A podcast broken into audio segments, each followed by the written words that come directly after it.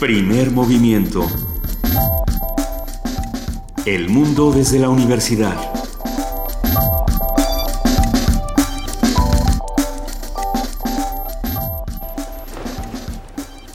Mr. Potter. Our new celebrity. Tell me, what would I get if I added powdered root of asphodel to an infusion of wormwood? You don't know? Well, let's try again. Where, Mr. Potter, would you look if I asked you to find me to first teach the students to block unfriendly spells, Professor? Should you ever steal from my personal stores again, my hand might just slip over your morning pumpkin juice. I haven't stolen anything. Don't lie to me. ¿Les suena esa voz? A Harry Potter sin duda le suena porque es el profesor Snape. Es el profesor Snape, se trata nada más y nada menos que de Alan Rickman, quien falleció el día de hoy. Y bueno, eh, algunos estamos bastante conmocionados por esta noticia que nos llega.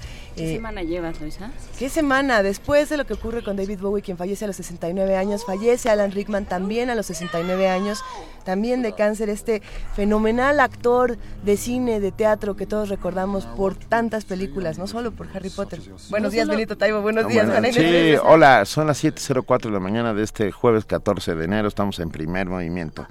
Hola, Juana Inés de esa. ¿Cómo están? Buenos días. Yo sí, así como David Bowie me dio un poco igual porque yo- no tenía yo tanto vínculo.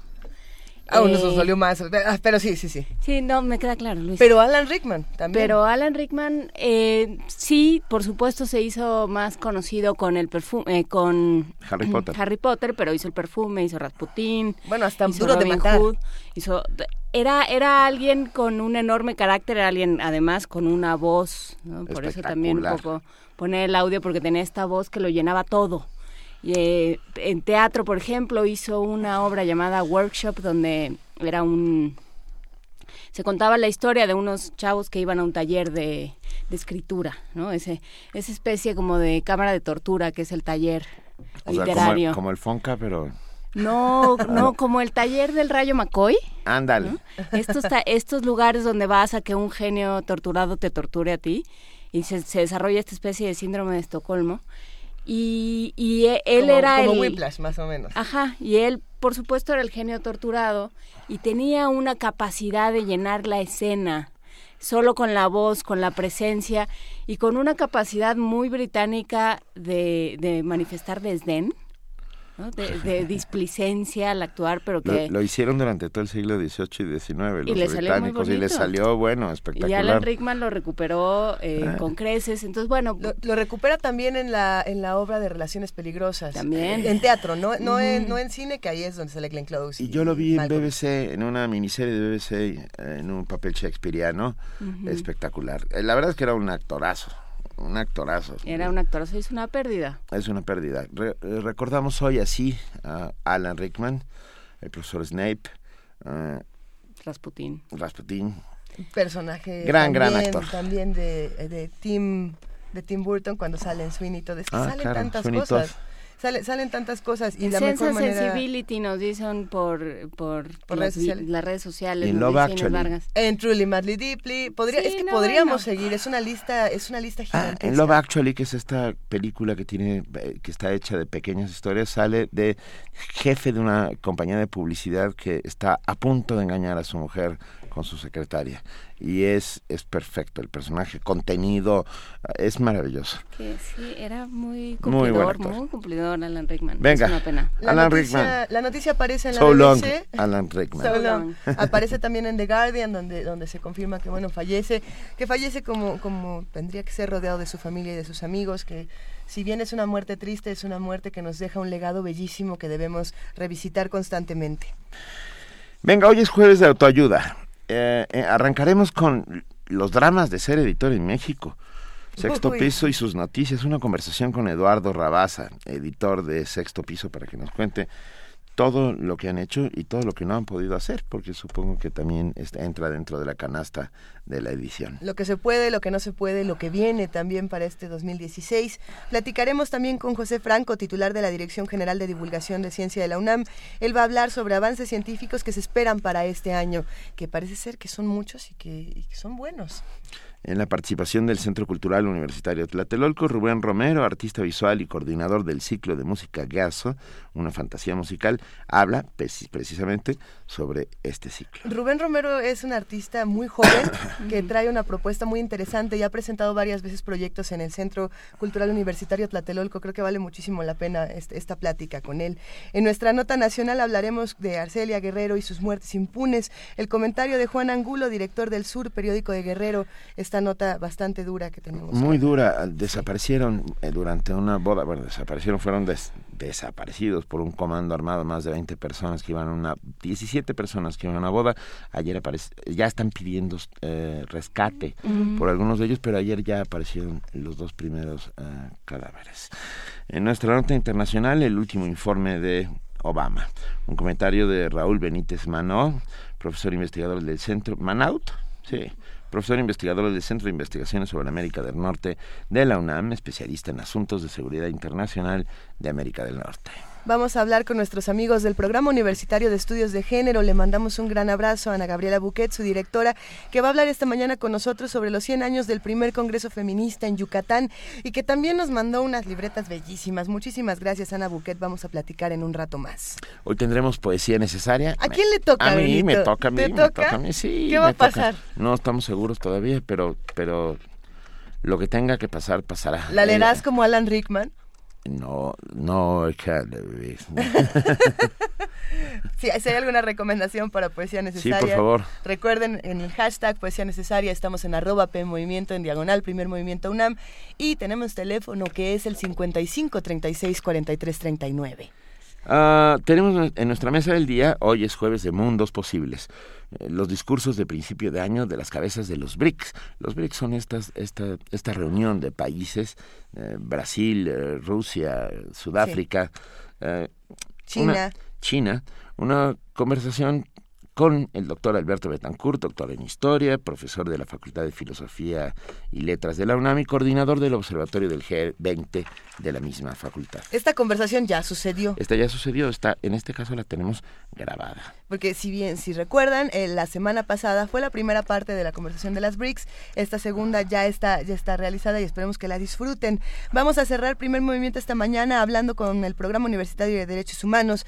Hablaremos como lo hacemos todos los jueves con Luis de la Barrera Solórzano, su director, que nos hablará sobre la recaptura del Chapo y qué es lo que significa esta, este incidente. Ya son las 7 de la mañana con 10 minutos. Eh, tenemos ya nuestro primer corte informativo y para ello le damos la más cordial y cálida de las bienvenidas a nuestra compañera Vania Noche. Hola, Vania. Hola, muy buenos días. Qué frío, Vania. Sí, qué frío. Tápense. Bienvenida. Buenos días.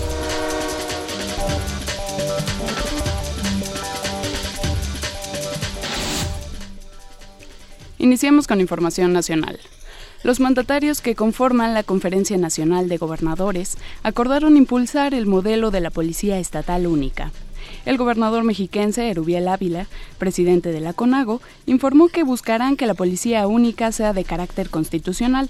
También aseguró haber sostenido conversaciones con senadores para que esta iniciativa sea aprobada lo más pronto posible. Nos hemos pronunciado los gobernadores, gobernadora, jefe de gobierno del país en favor de impulsar la policía estatal única, el modelo de policía estatal único en todas las entidades federativas, en las 32 entidades federativas. Si bien varios estados eh, hemos hecho esfuerzos para implementar el mando único, ahora la postura formalmente de la CONAGO es que se eleve a rango constitucional esta policía única en todas las entidades, respetando desde luego la autonomía de los municipios y eh, dejando a salvo lo que sería una guardia administrativa municipal para que los ayuntamientos en uso de sus facultades atiendan lo relacionado al bando municipal de policía y buen gobierno.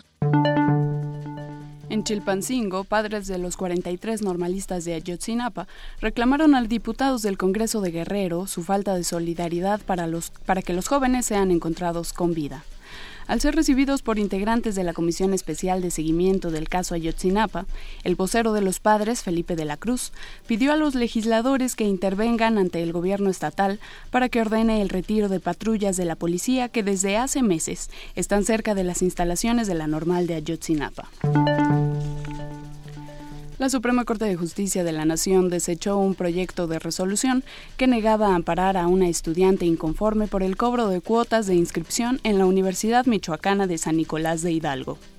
En el proyecto rechazado por la primera sala, el ministro Jorge Prado argumentó que el Estado está obligado a impartir educación gratuita en preprimaria, primaria y secundaria, pero en el caso de las universidades autónomas, están en su derecho de imponer diversos cobros a sus estudiantes. Este año la Secretaría de Educación Pública aumentará 40% las becas para estudiantes de universidades tecnológicas y politécnicas del país. Así lo dio a conocer el titular de la dependencia, Aurelio Nuño, quien también señaló que se duplicarán las becas para estudios en Estados Unidos y Canadá. Este miércoles el dólar cerró en 18 pesos con 25 centavos a la venta. Esto representa un nuevo precio máximo de esa moneda. La tendencia ascendente en el valor del dólar preocupa a empresarios y familias mexicanas por su impacto en los costos de producción y en los bolsillos.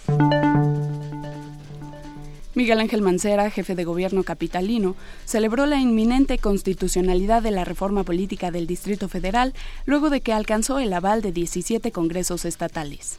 Se necesitan 16 estados que aprueben la reforma constitucional para que ésta sea válida y para que se haga una declaratoria de constitucionalidad, como lo del salario mínimo que también lo ganamos, igual que lo del salario mínimo, acá habla, habrá una declaratoria.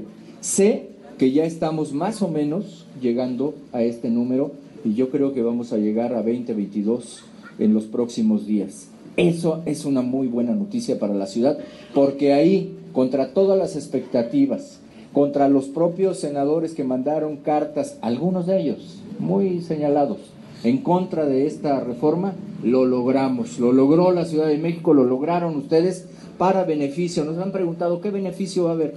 Vamos a tener más recursos, vamos a tener más participación. Se espera que en los próximos días la reforma sea publicada en el Diario Oficial de la Federación y después de eso el Instituto Nacional Electoral tendrá 15 días para convocar la elección del constituyente para la ciudad.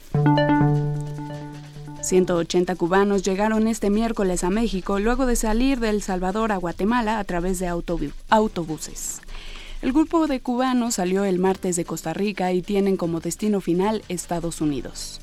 El trayecto forma parte de un plan diseñado para trazar el camino de miles de cubanos varados en Centroamérica que intentan llegar a Estados Unidos.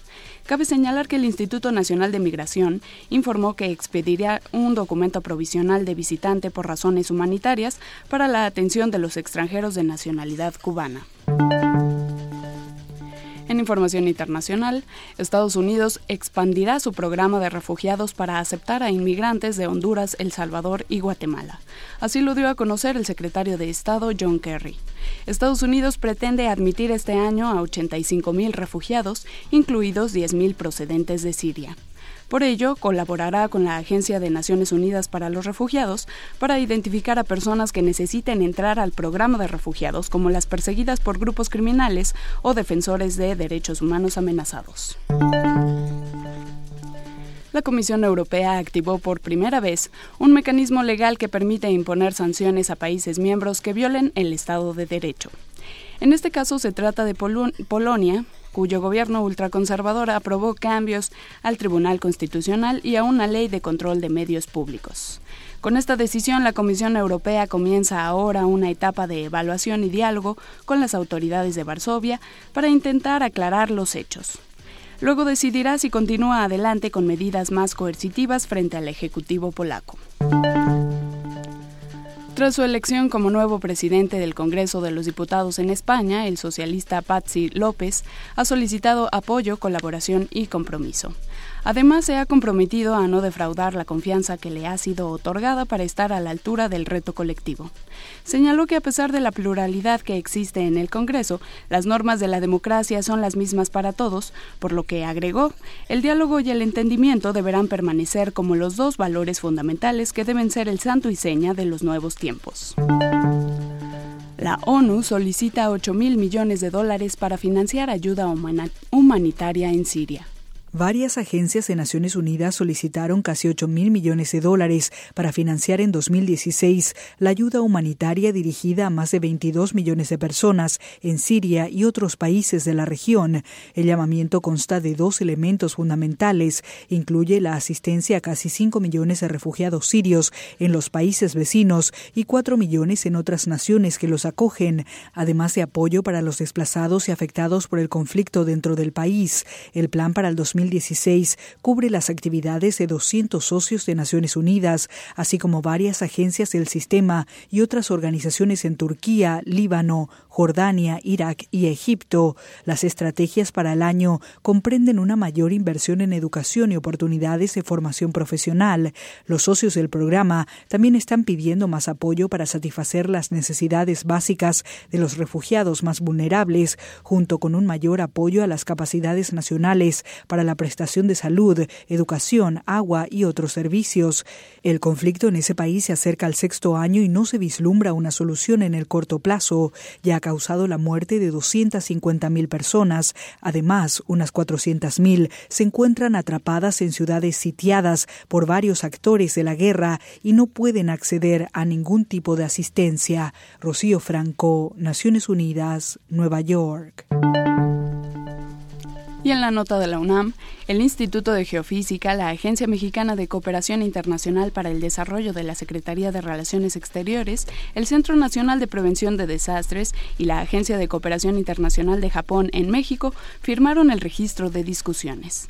Esto es el inicio formal del proyecto Evaluación del peligro asociado a grandes terremotos y tsunamis en las costas del Pacífico mexicano para la mitigación de desastres. Habla Arturo Iglesias, director del Instituto de Geofísica.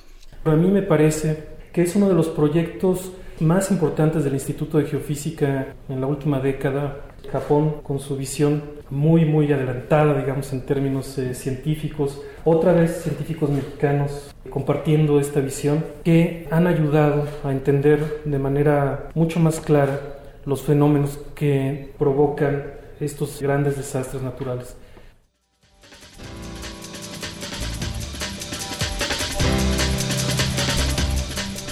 Vania Nuche, muchísimas gracias por este corte informativo de las 7 de la mañana. Que tengas un gran día y nos escuchamos a lo largo de la transmisión. Muchísimas gracias, Luisa Benito, Juana Inés. Muy buen día a todos. Buenos días.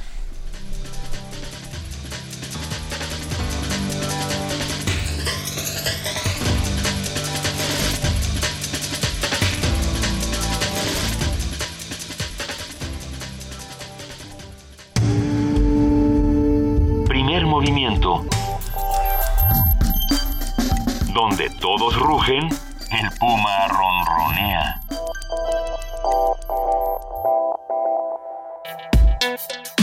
Jueves de autoayuda. 7 y 20 de la mañana. Les tengo una noticia alucinante. A ver, haz la cabera en el jueves de autoayuda. Va. Te reto. Sí, me retas y, verás que... Y acepto el reto y te lo contesto. Y te lo contesto y diré, como el presidente Peña Nieto, misión cumplida. Ah, Va. Ay, no, no, no. Escucha, para la seguridad social española, ah, los creadores mayores de 65 años que tengan pensión de jubilación y cobren por derechos de autor son estafadores. Ok. Puedes cobrar una o la otra. ¿Y qué es mejor? ¿Cobras? No, no, no, bueno, no. no, no, a ver, perdón. No, la pregunta no, es qué es mejor, la pregunta es... Tienes derecho a las dos. Es que quiero entenderlo, quiero es entenderlo. Es una locura. A o ver, sea, ¿por qué, ¿por qué, no podrías cobrar pensión y derechos? Bueno, ahí va. La primera paradoja de este absurdo, eh, puesto en marcha con la reforma de las pensiones que el gobierno ejecutó a partir del 1 de enero de 2013, es que uh, dos ministerios, dos secretarías cruzan fuego uh, sobre el cuerpo de los artistas, músicos, escritores. Hacienda quiere que mantengan su actividad, premios, conferencias, artículos, talleres, derechos de autor para ingresar impuestos. Ajá. Por otro lado, Empleo, o sea, la Secretaría del Trabajo, eh, quiere que dejen de cobrar su pensión o la mitad si se decantan por la jubilación anticipada. Según este ministerio, es incompatible cobrar una pensión e ingresar por una actividad que supere el salario mínimo interprofesional, es decir, 9 mil euros. Más absurdos. Los herederos sí pueden beneficiarse de derechos generados por las creaciones de sus antepasados y al tiempo cobrar el 100% de su jubilación. Los, o sea, ¿Por qué? Porque ellos sí, ok. Pues, pues porque pues sí, ¿verdad? es Sí. lo que quisiéramos saber. El caso es que José Manuel Caballero, José, Mari- José Manuel Caballero Bonal, premio. Cervantes, gran poeta, yo lo conozco bien porque estuvo en México algunas veces, tiene fue multado porque cobraba su pensión, una pensión de 1.500 o 2.000 euros y cobraba sus derechos de autor. Aquí viene una gran pregunta de jueves de autoayuda. ¿Qué haces? ¿Cobras tus derechos de autor o cobras tu jubilación? Yo creo que deberías cobrar las dos. La jubilación es por el trabajo que has desarrollado en tu vida y que Y fuiste... los derechos de autor también. Claro, pero bueno, el trabajo que fuiste abonando al Estado, eh, todo aquello, ¿verdad? Que, y los derechos de autor es por el trabajo que has hecho toda tu vida y que los mereces absolutamente. Es un acto de locura. Pues le metieron, ¿qué, qué les parece? ¿Le metieron una multa? Ajá. ¿De Ah, cuánto? Brutal, me ver, en imagino. este instante te- no, me parece que... Pero, pero, ¿y esa multa que, bueno, ok, es, es un poco complejo, no, no me queda claro por qué no puedes elegir. No, bueno, ¿Por qué no puedes porque tener- así es, porque así es, porque así son las leyes españolas a partir de la reforma de enero de O sea, están como el 2013. pensionista, pero, pero versión No, es que el, el problema de los derechos de autor, pues sí, es que en realidad son es, es, lo- es un poco igual que la pensión. Bueno, es algo que escribiste hace no sé cuánto tiempo y que sí le sigue generando ingresos a la editorial, no al Estado, a la editorial. Sí, Y como tal, la editorial te da a ti un pedazo. por su eh, punto, claro, tus derechos de autor es por libros vendidos, es un 10% en caso de primeras ediciones y luego va bajando dependiendo. Que además si uno toma en cuenta lo que lo que te toca, que digo a menos de que seas pues, este J.K. Rowling, ahora que hablamos de Harry Potter, no es tanto. No, o sea, no no es no, No es no es una para vivir, fortuna. vaya. Em, No, no es, no es No, a no es- menos de ah, cómo ah, entiendas ah, vivir, pues, con- pero no. con- hay cin- 25 personas en el mundo que viven de ello. No, un poco puede ser que un poco más. Estoy sí, pensando en, pero los, en los super bestsellers. pero digamos no Sí, es bueno, no es King, pues. una Sí, bueno. no no es la, lo, lo normal, ¿no? Bueno, Carlos Fuentes no vivía de sus derechos de autor. No. Pero Pacheco- después de Aura, Ni después de, ¿Pacheco ni sí o después de- Pacheco no? Tampoco. querida. ¿Tampoco? Pacheco escribía en revistas y Así es. suplementos, daba conferencias, daba cursos en universidades. Es lo que hacen ¿Qué, muchísimos. qué- qué escritores hace, mexicanos sí han vivido de, de su Híjole, yo no me atrevo. años. No, ¿verdad? mm, complejo? po- poquísimos, un poquísimos.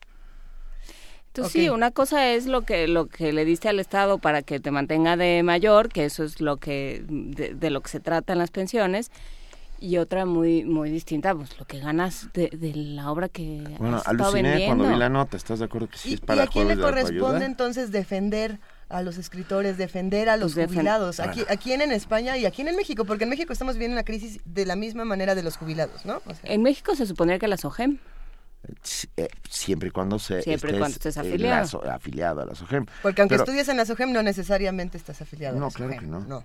Ah, debería ser la Secretaría de Cultura, ¿estás de acuerdo? Ya que existe una Secretaría de Cultura que vele por los derechos de todos los que escribimos y de todos los que creamos.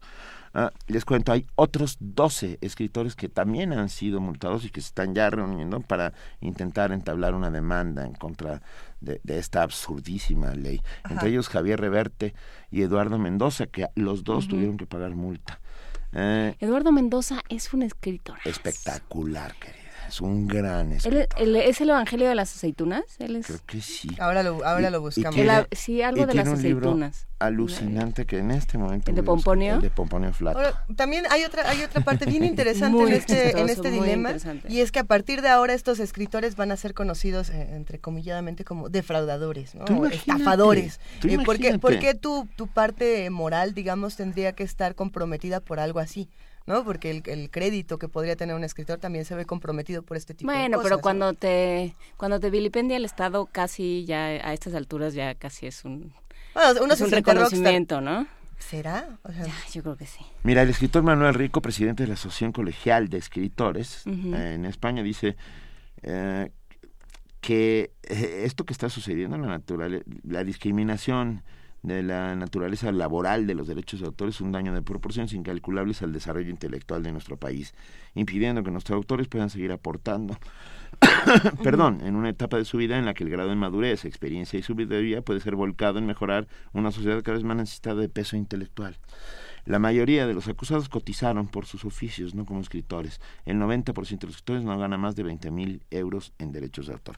Pero viste lo, que, decíamos, Luisa, por sus oficios, maestros, no, ah, bueno, herrero, lo, que, lo que sepa uno hacer, sí. de, todo, ¿no? Es, es, es, absolutamente enloquecido lo que está, lo que acabamos de, de contar.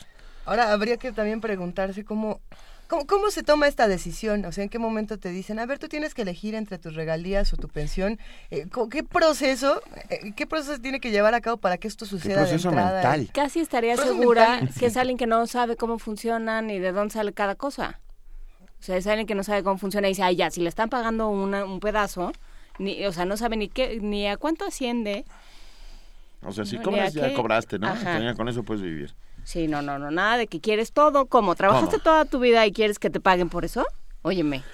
Eh, ¿No estás viendo? Creo que nos, nos defiende un poco nuestra ley federal de derechos de autor que dice que los derechos eh, de autor son inalienables, imprescriptibles, o sea, no, no prescriben, son para para siempre. No se puede renunciar a ellos, ni modo, lo que escribió, escribió, ¿eh? Irrenunciar, irrenunciables. así es. es totalmente son derechos morales, ¿no? Son derechos morales. de ellos.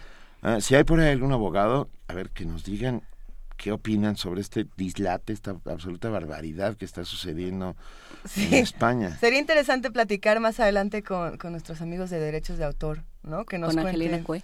Pues que nos platiquen cómo es el proceso en México para registrar nuestras obras, eh, qué es lo que se hace a partir de ese momento, porque además hay que registrarlas, aunque uno piense que no, es importante registrar siempre. Pues sí, tenemos regalos. ¿Hay regalos? Una caja mágica, ¿no? Ah, sí, regalamos una para que sea jueves de autoayuda completa. ¿Con palabras extrañas? Con palabras extrañas. Nos eh, nos mandaron de la Dirección General de Publicaciones de Conaculta no, no, una novedad. De la de Cultura, perdón. Ah, perdón. Bueno. Oh my God. bueno, es que me, me puse vintage. Este fue un momento vintage. No, en realidad, bueno, sí, nos mandaron de, de esa cosa que ahora se llama la Secretaría de Cultura, pero todavía se llama Conaculta. Yo lo quiero.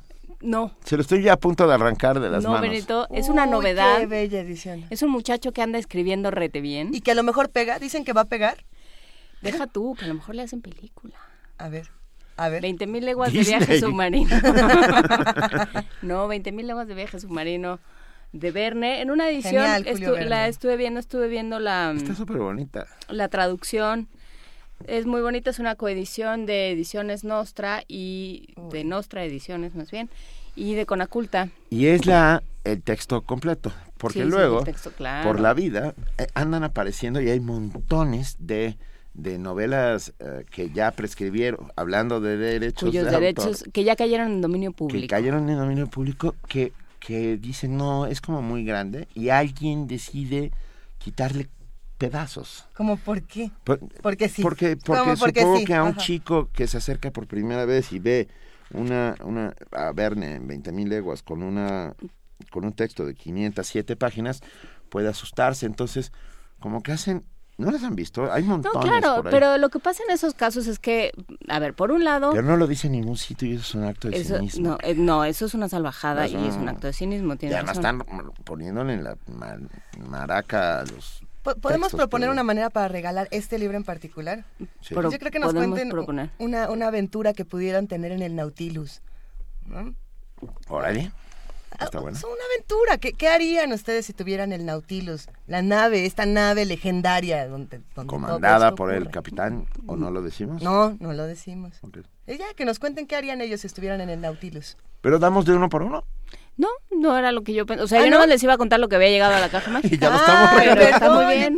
Ah. También tenemos Olivia el Bosque y las Estrellas. No, el, las 20 mil leguas lo vamos a regalar por su cuenta y estos otros dos se van a ir a la caja mágica. Ese que tienes tú en las manos, Luisa, creo que es no solo es una es un gran título de una gran colección, de una gran editorial. A ver, ahí les va. Tumbón Ediciones presenta Versus Round 8, un ensayo hedonista de Jeremy Bentham en contra de la homofobia.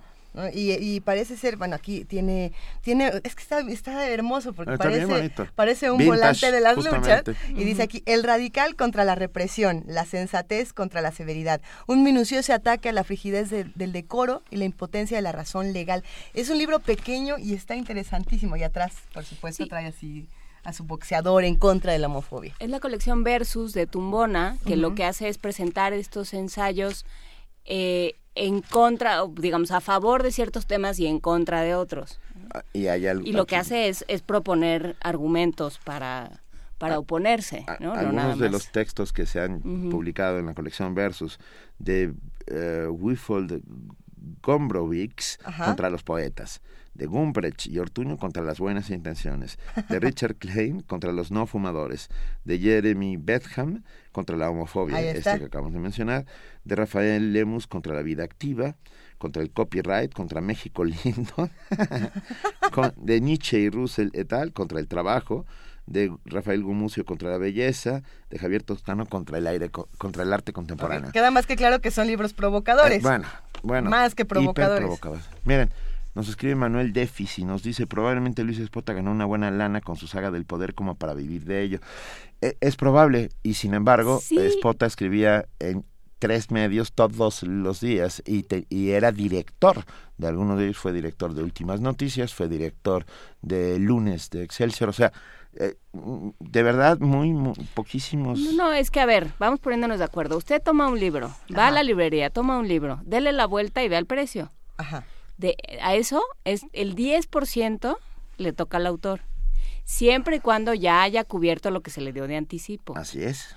Entonces, pues no es no, no así que tú digas qué barbaridad, cuánto se gana. gana ganaría uno más, eh, que es lo que yo digo siempre, imprimiéndolo en hojas de Word y vendiéndolo en el metro. Por eso la autopublicación ahora está tan de ah. moda y tantos autores están entrando a Amazon a vender directamente sus Y por eso sale tanta porquería también. Muchos malos, pero muchos geniales, hay, que, hay que reconocer. De 100 pesos, 10. me han tocado los geniales. 10 le tocan al autor.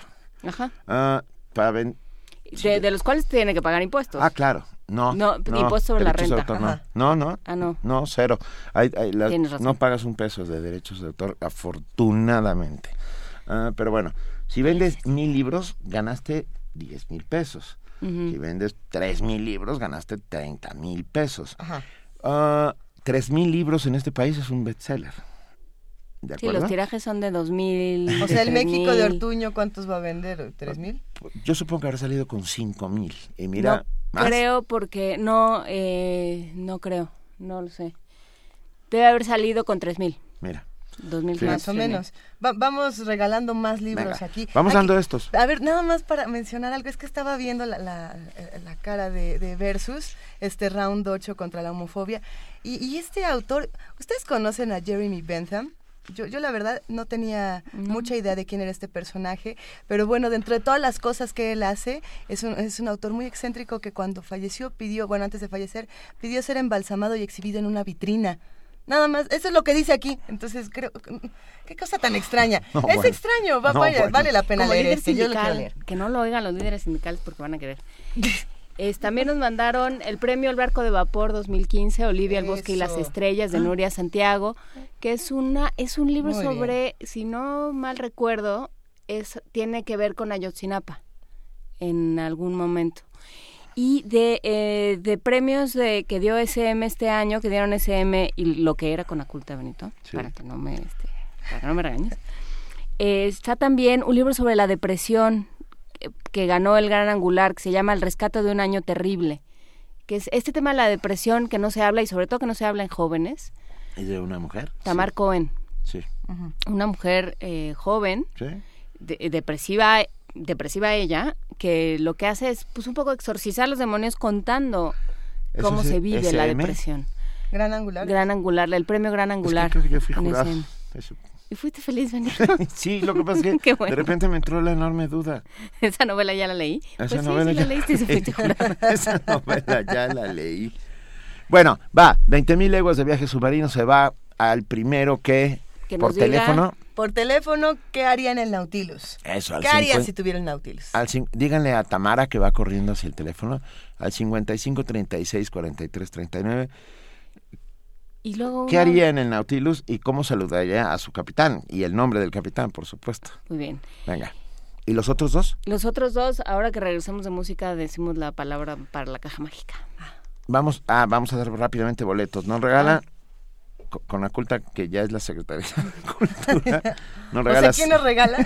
es que tampoco ellos tienen muy claro, tienen un ¿eh? problema de identidad. ¿Les por hoy acabamos de decir con Aculta? Sí, hoy, hoy es el último día que decimos ¿Hoy todavía es con Aculta? Bueno, Conaculta nos está regalando cinco pases dobles para la obra El casamiento a la fuerza. Esto es el domingo 17 de enero, este domingo, a la una de la tarde, a la una y media de la tarde, en el Teatro Orientación del Centro Cultural del Bosque, que está ubicado, como ustedes saben, atrás del Auditorio Nacional.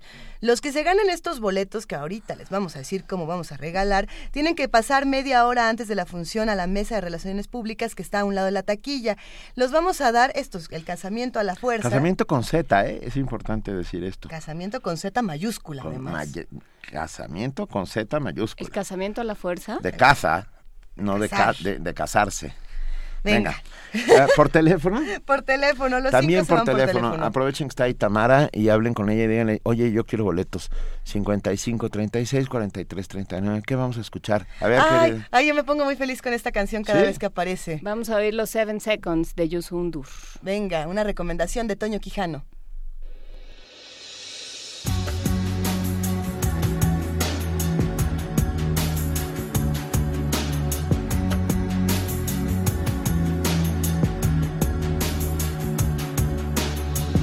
Seen bul ma gis ma di nga li ak ku ma dal di ne li si ne si man li ne si man mooy di leen jàppale We should be using.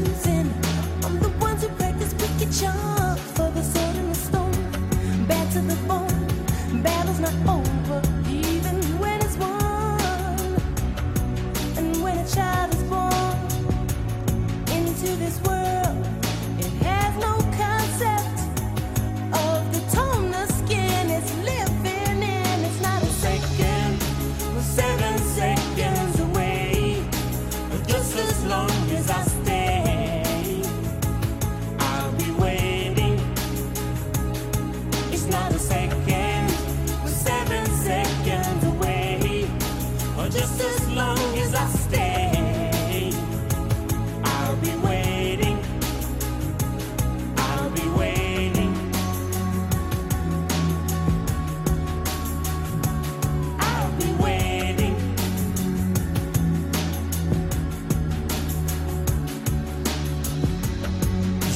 Les raisons qui nous poussent de changer tout.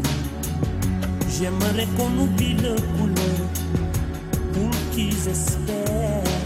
Beaucoup de sentiments, de race qu'il faut qu'ils désespèrent. Je veux les gamins ouverts, des amis pour parler de leur peine, de leur joie pour qu'ils le vivent. Des infos qui ne divisent pas.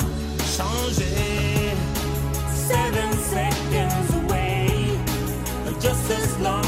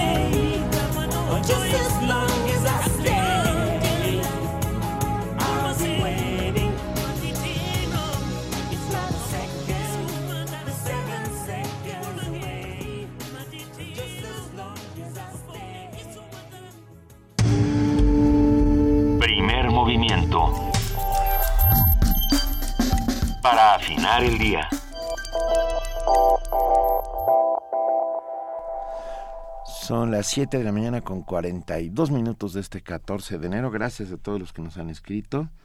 Eh, Gracias a Manuel Defis que dice, recomiendo para niños El País de las Sombras Largas de Hans Rush. Con, ahí lo pasamos al, al, al costo. Y tenemos más recomendaciones. A Javier Cervantes le gustó mucho la canción. Dice, con Seven Seconds me remontaron a una noche lluviosa en el CCH Sur con mis audífonos de mi Walkman. O sea, todavía tenía Walkman No, en ese momento. Y bueno, siguen siendo noches y mañanas lluviosas. Javier Cervantes, quédate con nosotros. Gracias a todos los que nos están escribiendo, a todos los que nos están llamando. Ya llegó el momento de regalar la caja mágica del día de hoy. ¿Qué hacemos? Ah, ¿qué ¿Cuántos se llevan para caja mágica? ¿No? ¿Nada más uno? ¿Uno? ¿Dos? Juan ¿Tres? Inés. Juana. Hola. Inés. Sí. Tres, no, los que ustedes quieran, pues Tres. total tenemos Tres, un montón. tres, tres personas. uno. Uno para Twitter, uno para Facebook y uno para... Yo, yo tenía una sugerencia Teléfono. para caja mágica, pero A no ver. sé si... Que en lugar de que sea la palabra más complicada del mundo, sea una palabra sencilla que tengamos que, re- que repensar lo que significa. Ok. Como murciélago. A mí me gusta mucho la palabra murciélago, pero si, si murciélago no significara eso... A mí ¿qué me gusta mucho y además tiene las cinco vocales. Exactamente. Es buena, ¿no? Sí. ¿Qué significa murciélago los que nos están escuchando? Una caja mágica se va por Twitter, arroba P Movimiento, otra se va por Facebook, diagonal, primer movimiento UNAM, y la otra se va al teléfono 55 36 43 39. Bueno, se va a insertar la palabra en un contexto interesante, en una frase, en un verso. Era nuestro jueves de autoayuda y íbamos a tener con nosotros a Eduardo Rabasa, editor de Sexto Piso, que no llegó. Yo, ¿Ya ven por qué no confío en los editores? Ah. No, son, los editores son unas muy buenas personas, no son muy de mañana. La, la mañana es... Casi todos son, no, no es cierto, hay unos zampones No vamos a hacer un programa en la noche para que venga Eduardo Rabasa. Venga. No.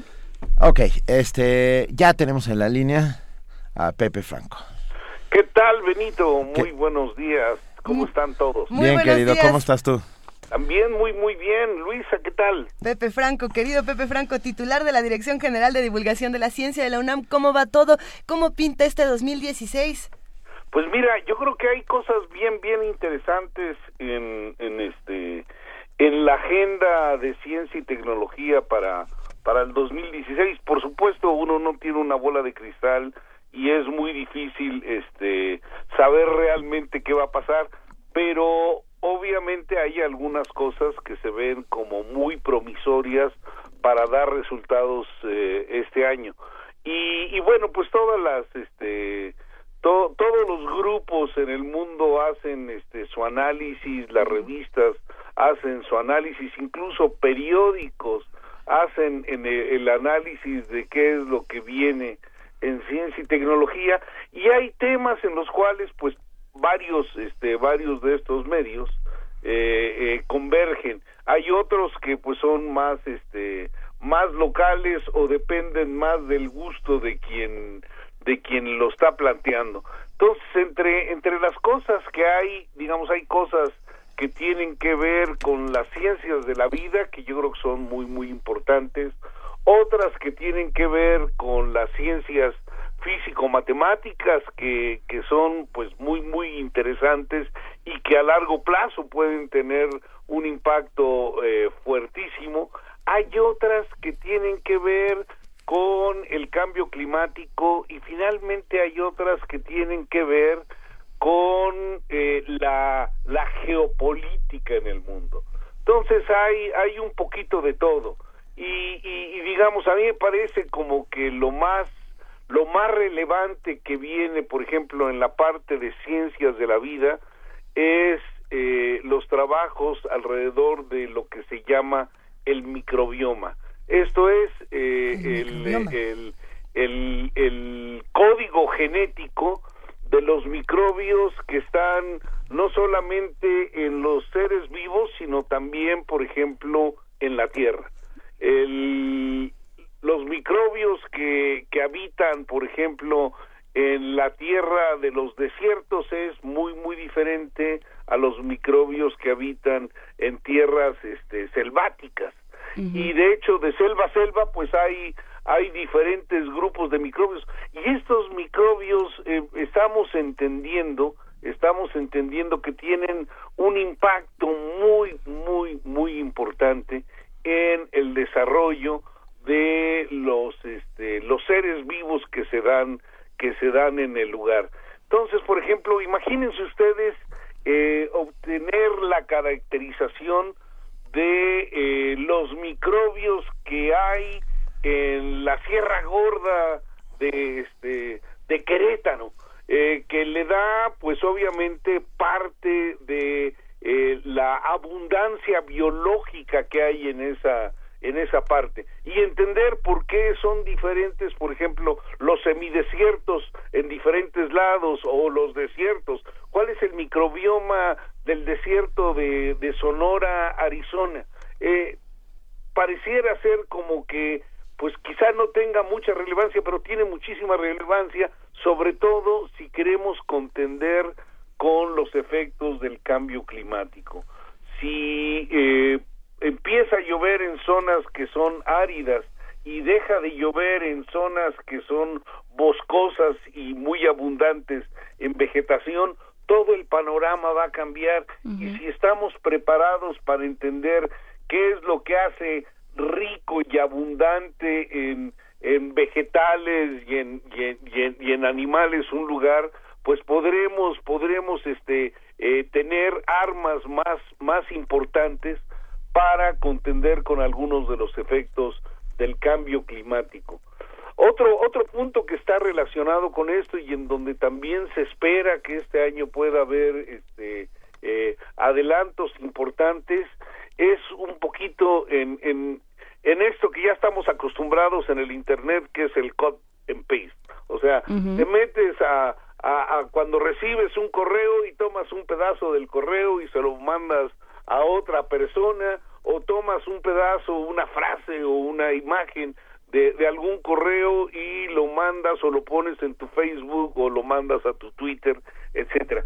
Esto ya empieza a poder ser realidad en, en el ADN, en el código genético. O sea, ya hay ya hay herramientas que permiten que se tome un pedazo de, de ADN de, de una de un de, de, de, una proteína y se lleve y se lleve a otra. Y este este asunto pues nos permite eh, por ejemplo los o, o, en principio nos permitiría corregir eh, problemas eh, enfermedades genéticas qué sé yo uh -huh. por ejemplo eh, una una de las cosas que se menciona es el defecto genético que causa la hemofilia.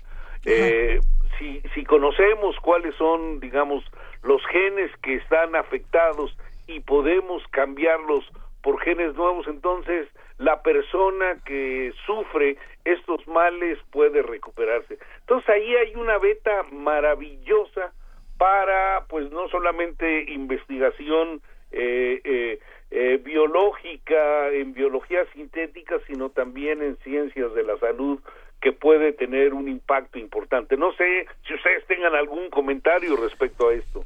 No, yo pensaba en lo de la, eh, la microbiota, en todo lo que se ha uh, investigado Pepe, sobre los, por ejemplo, los virus que atacan a las bacterias, sobre todo lo que se sabe de las bacterias y cómo, cómo afectan a los seres humanos y a los, a los seres humanos, pero también al resto de los seres vivos, cómo hay una conexión con el cerebro, cómo toda esta biología microscópica está revolucionando nuestra idea de cómo funcionamos. Así es, bueno, en, en, en todo el sistema digestivo y en, y en la piel, tenemos un número muy grande de microbios uh -huh. que esos microbios pues básicamente forman parte de nuestro de nuestro ser. Eh, se comportan como si fuera un órgano de nuestro cuerpo y tienen intercambio de información de ADN con el resto del cuerpo. Entonces sole, cuando pensamos en los microbios eh, solemos pensar como en como en agentes eh, únicamente en los agentes patógenos que causan enfermedades pero la verdad es que esos son los menos. La amplísima variedad de microbios que tienen funciones importantes para el desarrollo de nuestra vida y de la vida de todos los animales en la Tierra es muchísimo más grande. Y tienes toda la razón, tienes todísima la razón, mi querida Juana. Y también el asombro que provoca ver lo que sucede a nuestro alrededor, ¿no, Pepe? Quiero decir, todos los días se está descubriendo algo nuevo, estamos viviendo tiempos inéditos en este sentido, estamos las esas aparentes fronteras que se trazaron en algún momento están siendo constantemente rotas por por la ciencia, ¿no? Y, y esto debe ser muy emocionante, ¿no? Para los científicos y para los legos como nosotros, que vemos cómo avanza el mundo a pasos agigantados. Así es, y bueno, mira, todos los científicos somos legos en todas las áreas de la ciencia que no trabajamos. O sea, en realidad esto, eh, esto es maravilloso para todo aquel, independientemente a qué cosa se dedique, a escribir libros, a, a, este, a hacer cuadros, a componer música o a trabajar en algún laboratorio, lo que estamos viviendo, lo que hemos vivido en los últimos 50 años o 100 años es espectacular y obviamente tiene tiene dos lados, tiene el lado el lado positivo en donde el, el conocimiento avanza, la salud mejora y hay toda una serie de satisfactores importantes, pero por otro lado, la acción del hombre en su conjunto pues le ha pegado durísimo a, a la tierra, ¿no? Por ejemplo, eh, la contaminación de dióxido de carbono en, en la atmósfera que está causando el cambio climático, pues es, eh, es, es un producto directo de cómo nos hemos desarrollado. Algunas personas tienden a echarle eh, la culpa de este dióxido de carbono eh, a los a los científicos, pero los científicos no tienen nada que ver, son realmente las necesidades de los seres humanos las que han generado esto, la necesidad de, de, energía, la necesidad de alimentación, etcétera, que nos ha hecho eh, eh, trabajar de una manera muy, muy intensiva y utilizar máquinas que requieren mucha energía y quemar combustibles fósiles que han inyectado dióxido de carbono y en este momento pues eh, pareciera haber digamos una posibilidad bien bien interesante para para revertir este esta cantidad por ejemplo de, de dióxido de carbono. Ya hay este ya hay compañías compañías privadas que eh, están trabajando para capturar el dióxido de carbono del aire y este y, y, y, procesarlo para venderlo por ejemplo eh, como como como un elemento que pueda servir eh, para para el desarrollo de los cultivos. Y entonces pues este qué sé yo los invernaderos eh, de en, en, todos lados en donde hay eh, cultivos de diferentes cosas pueden utilizar eh, el carbono que se obtiene de estas, este, digamos, de esta extracción del dióxido de carbono y con esto, en principio, no solamente podríamos combatir, si esto se hace a escala grande, eh, el cambio climático, sino además se podrían hacer buenos negocios, ¿no? Sí, y la ventaja aquí es que se ha convertido en un tema político, ¿no? Entonces, bueno, pues si, si empieza a ser un, un tema interesante e importante, tendremos la esperanza de que corra para algún sitio, ¿no? De que sí realmente se, se llegue a alguna solución. Así es, y bueno, ahorita que, que mencionas este, los temas políticos, eh, Juan Inés, este, yo creo que también vale la pena mencionar algo que, que, este, que aparece, digamos, como, como si pudiera ser un, un, este, un avance importante en ciencia, pero yo creo que es más eh, un avance importante en la uh, geopolítica de la ciencia. Ah, se está pensando en hacer un, un, este, un generador de, luz, un generador sincrotrón, en una colaboración que suena extrañísima entre los gobiernos de Irán, Israel y Palestina, o sea, la autoridad palestina. Entonces, eh, por primera vez vemos a grupos que eh, tienen eh, antagonismo no solamente político, sino incluso militar, que alrededor de un proyecto científico se unen para sumar esfuerzos y poder generar una, una facilidad eh, eh, científica que puede servir a la industria y al desarrollo eh, qué sé yo, de la alimentación y la medicina en esos lugares. Entonces, este, este, este proyecto que se llama Sésamo o Sésam, eh, que, que me imagino que tiene que ver con, con las mil y una noches, con las historias estas de Ábrete Sésamo, este, eh, eh, que, que pues a mí, a mí me sorprendió muchísimo cuando vi esta noticia. No sé qué opinen ustedes. Sí, bueno, estamos completamente de acuerdo. Ya, ya nos vamos, querido Pepe. sin duda. bueno, yo estoy emocionado. No, no, nosotros también. Es que tenemos que, tenemos que darle seguimiento a eso. Ojalá que pudiéramos hablar más tiempo de este asunto. Pepe, si nos permites, la próxima semana nos, podemos dedicar a, eso. En ¿Cuándo se echa a andar ese proyecto? Pues mira, no sabría decirte, déjame, déjame ver los, este, los detalles. Aquí también lo investigaremos. En la siguiente, o sea, la siguiente semana, platicamos al respecto y platicamos de otros que son bien, bien interesantes. El detectar ondas gravitacionales suena a ciencia ficción, pero es un tema también muy, muy interesante. seguimos esta charla la próxima. Claro que sí, vamos a, sacar una palabra del siglo XVII para festejar a la ciencia del siglo XXI. Albricias. Albricias, me parece muy bien, pero además es árabe. Ah, ah, además. Por supuesto. Te mandamos un enorme abrazo, querido Pepe Franco. Los quiero mucho, les mando un abrazo. Te queremos, Pepe, adiós. Movimiento. Donde la raza habla.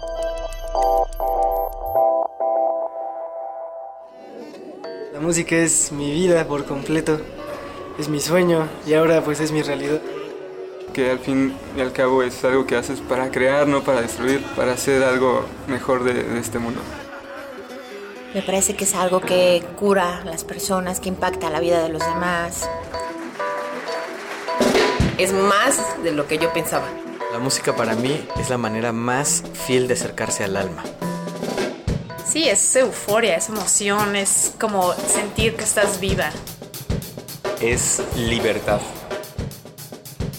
Yo creo que es lo más cercano a volar. Miocardio, la génesis del sonido. Un viaje que te llevará al corazón de la música. Martes y jueves a las 15 horas por el 96.1 de FM, Radio UNAM.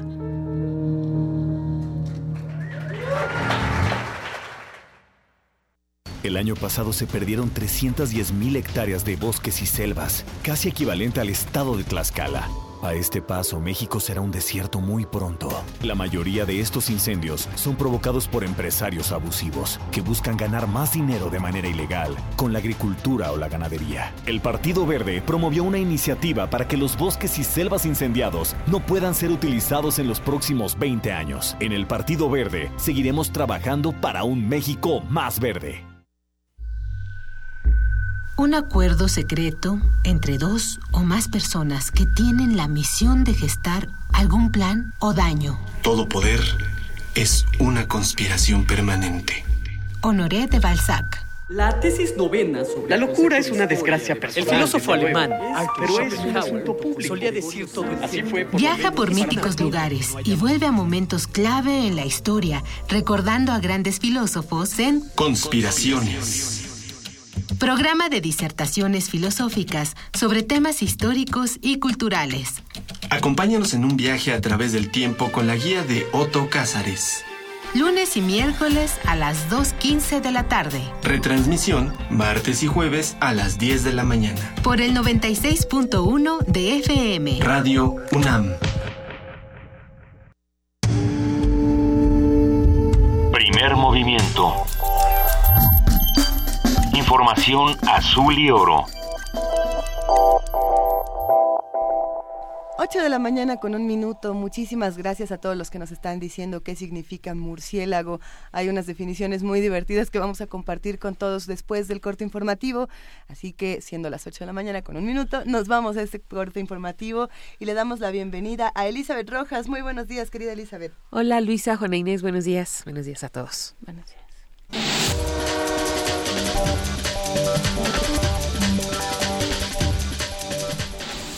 El fiscal general de Guerrero, Javier Olea Peláez, confirmó que el grupo Los Tequileros está involucrado en la desaparición de 17 personas de la comunidad de El Salitre. En entrevista explicó que este nuevo grupo podría ser una escisión tanto de Guerreros Unidos como de la familia michoacana. El funcionario también informó que el cuerpo del empresario molinero Eutimio Tinoco fue hallado la tarde del martes en un camino de terracería que conduce a la comunidad de San Miguelito, municipio de San Miguel Totolapan. Además, la madrugada del domingo fue encontrado el cuerpo de Gaudencio Solano Salmerón en el poblado de Las Cruces, también de ese municipio, según confirmaron familiares de la víctima. El presidente municipal de Chilpancingo Guerrero, Marco Antonio Leiva Mena, presentó una denuncia ante la Procuraduría General de la República por amenazas que sufrió de presuntos integrantes de la delincuencia organizada. El edil indicó que mediante llamadas telefónicas los criminales le exigen libertad para penetrar en el municipio y ser parte del gobierno, además de una cuota económica. Como medida de seguridad, Leiva Mena reforzó su seguridad personal y la de su familia. Isabel Miranda de Wallace, presidenta de la Asociación Alto al Secuestro, aseguró que en lo que va de este sexenio se han cometido 6.983 secuestros en el país. En el 2015 se registraron 1.839 casos en los que fueron detenidos 2.150 presuntos responsables y un total de 2.312 personas secuestradas. Con relación a 2014, durante 2015 los secuestros disminuyeron un 23%. Sin embargo, a partir de agosto este tipo de delito aumentó progresivamente. La Procuraduría General de la República confirma que investiga a José Danigno Acuña, cuñado del exmandatario Guillermo Padres. Al sitiar la residencia al poniente de Hermosillo, Sonora, elementos de la Policía Estatal Investigadora encontraron varias armas de grueso calibre y vehículos de lujo con el número de serie alterado. La diligencia judicial forma parte de la investigación por operaciones con recursos de procedencia ilícita que involucra al ex gobernador de Sonora y su hermano. Con 35 votos a favor, uno en contra y una abstención, la Comisión Permanente del Congreso autorizó el viaje del presidente Enrique Peña Nieto a Arabia Saudita, Emiratos Árabes Unidos, Kuwait y Qatar, así como a Davos, Suiza, del 15 al 23 de enero. Durante la discusión, la coordinadora de los diputados de Morena, Rocío Nale, pidió al Ejecutivo dar a conocer su agenda para este viaje. No dice qué, convenios, no dice qué foros, nos hablan sobre la grandeza de estos países árabes en materia de petróleo que ya conocemos, pero nuevamente negocios, negocios cuáles, como los que estamos viendo en la ronda 1, que le dan a Petroval de este señor Balleres, o que le dan a las empresas de ASPE o de Gil Díaz, que nos indique cuál es punto por punto el tema a tratar. Aquí en la Gaceta hablan de las grandezas de la producción petrolera, pero no nos dice a qué va. Y ya nada más este poder, esta Cámara, es como si fuera oficialidad de partes. Y yo creo que tenemos una responsabilidad, sobre todo hoy. De ahí va al foro de Davos, Suiza, a hablar de temas económicos. Bueno, que nos diga un antecedente en qué posición no ha hecho llegar puntualmente la agenda, los temas el senador del PAN, Daniel Ávila, también criticó el viaje del presidente a países árabes. Lo paradójico es que este viaje se realice cuando el precio del barril del petróleo está dentro de los más bajos en los últimos años y que nada se hubiera hecho en el diálogo con estos países petroleros anticipadamente para que la crisis del precio del petróleo no fuera tan precipitada y no afectara a nuestro país. En otras palabras, vamos al pozo petrolero después de que el precio se ha ahogado.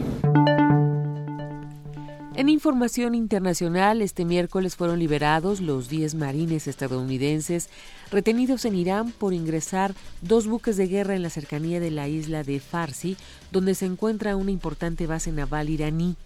El vicealmirante Ali Fadavi, comandante de la Armada de la Guardia Revolucionaria, aseguró que las investigaciones mostraron que los barcos traspasaron las aguas territoriales iraníes por fallas técnicas en sus sistemas de navegación, por lo que la situación se pudo resolver. Sin embargo, Irán exigió las disculpas de Estados Unidos por dicha incursión durante un diálogo que sostuvieron los ministros de Exteriores de ambos países. Las autoridades turcas tuvieron a una persona en relación con el ataque suicida del martes en la Plaza Sultanahmet de Estambul que dejó 10 turistas alemanes muertos. El gobierno turco indicó, identificó al autor de la masacre como Nabil Fatli, un joven de 27 años de origen sirio, aunque nacido en Arabia Saudita. El Consejo de Seguridad de la ONU insta a Mali a cumplir el acuerdo de paz. Después del informe que presentó el jefe de la misión de paz de la ONU en Mali, Hervé Atsous, sobre la situación en el país, el Consejo de Seguridad aseguró que todas las partes que firmaron el acuerdo de paz de junio tienen la responsabilidad de conseguir que esta paz sea duradera. El gobierno de Mali, con el apoyo de la MINUSMA, ha estado tratando de restaurar la estabilidad y reconstruir el país después de las turbulencias que estallaron a principios de 2012, incluyendo un golpe de Estado militar y nuevos enfrentamientos entre las fuerzas gubernamentales y los rebeldes tuareg. En un comunicado, los 15 miembros del Consejo urgieron al gobierno de Mali y a los grupos armados a dar prioridad a las disposiciones clave del acuerdo, con el fin de llevar los beneficios de la paz a la población. También les instó a tomar las medidas necesarias para desplegar patrullas de seguridad en el norte, así como desarmar y reintegrar a los excombatientes en la sociedad, conforme progresa el proceso de descentralización repetidas violaciones del acuerdo de alto el fuego firmado por el Gobierno y las coaliciones de grupos armados Plataforma y Coordinación han provocado que la seguridad se haya deteriorado considerablemente en Mali. Carlota Fluxá, Naciones Unidas, Nueva York. Luego de una reunión realizada en Seúl, autoridades de Estados Unidos, Japón y Corea del Sur acordaron este miércoles dar una respuesta conjunta en contra de Corea del Norte tras el ensayo de la bomba de hidrógeno.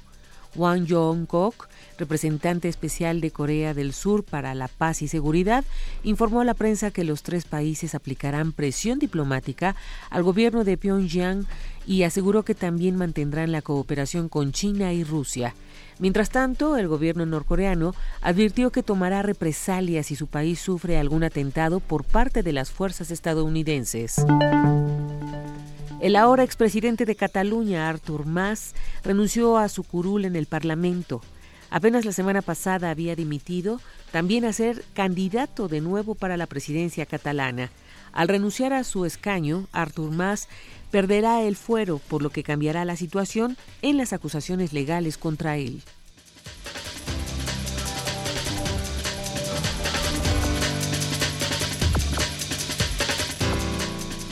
Muchísimas gracias, querida Elizabeth Rojas, por este corte informativo de las 8 de la mañana. Nos escuchamos en una hora. Hasta el ratito, Luisa. Hasta el rato.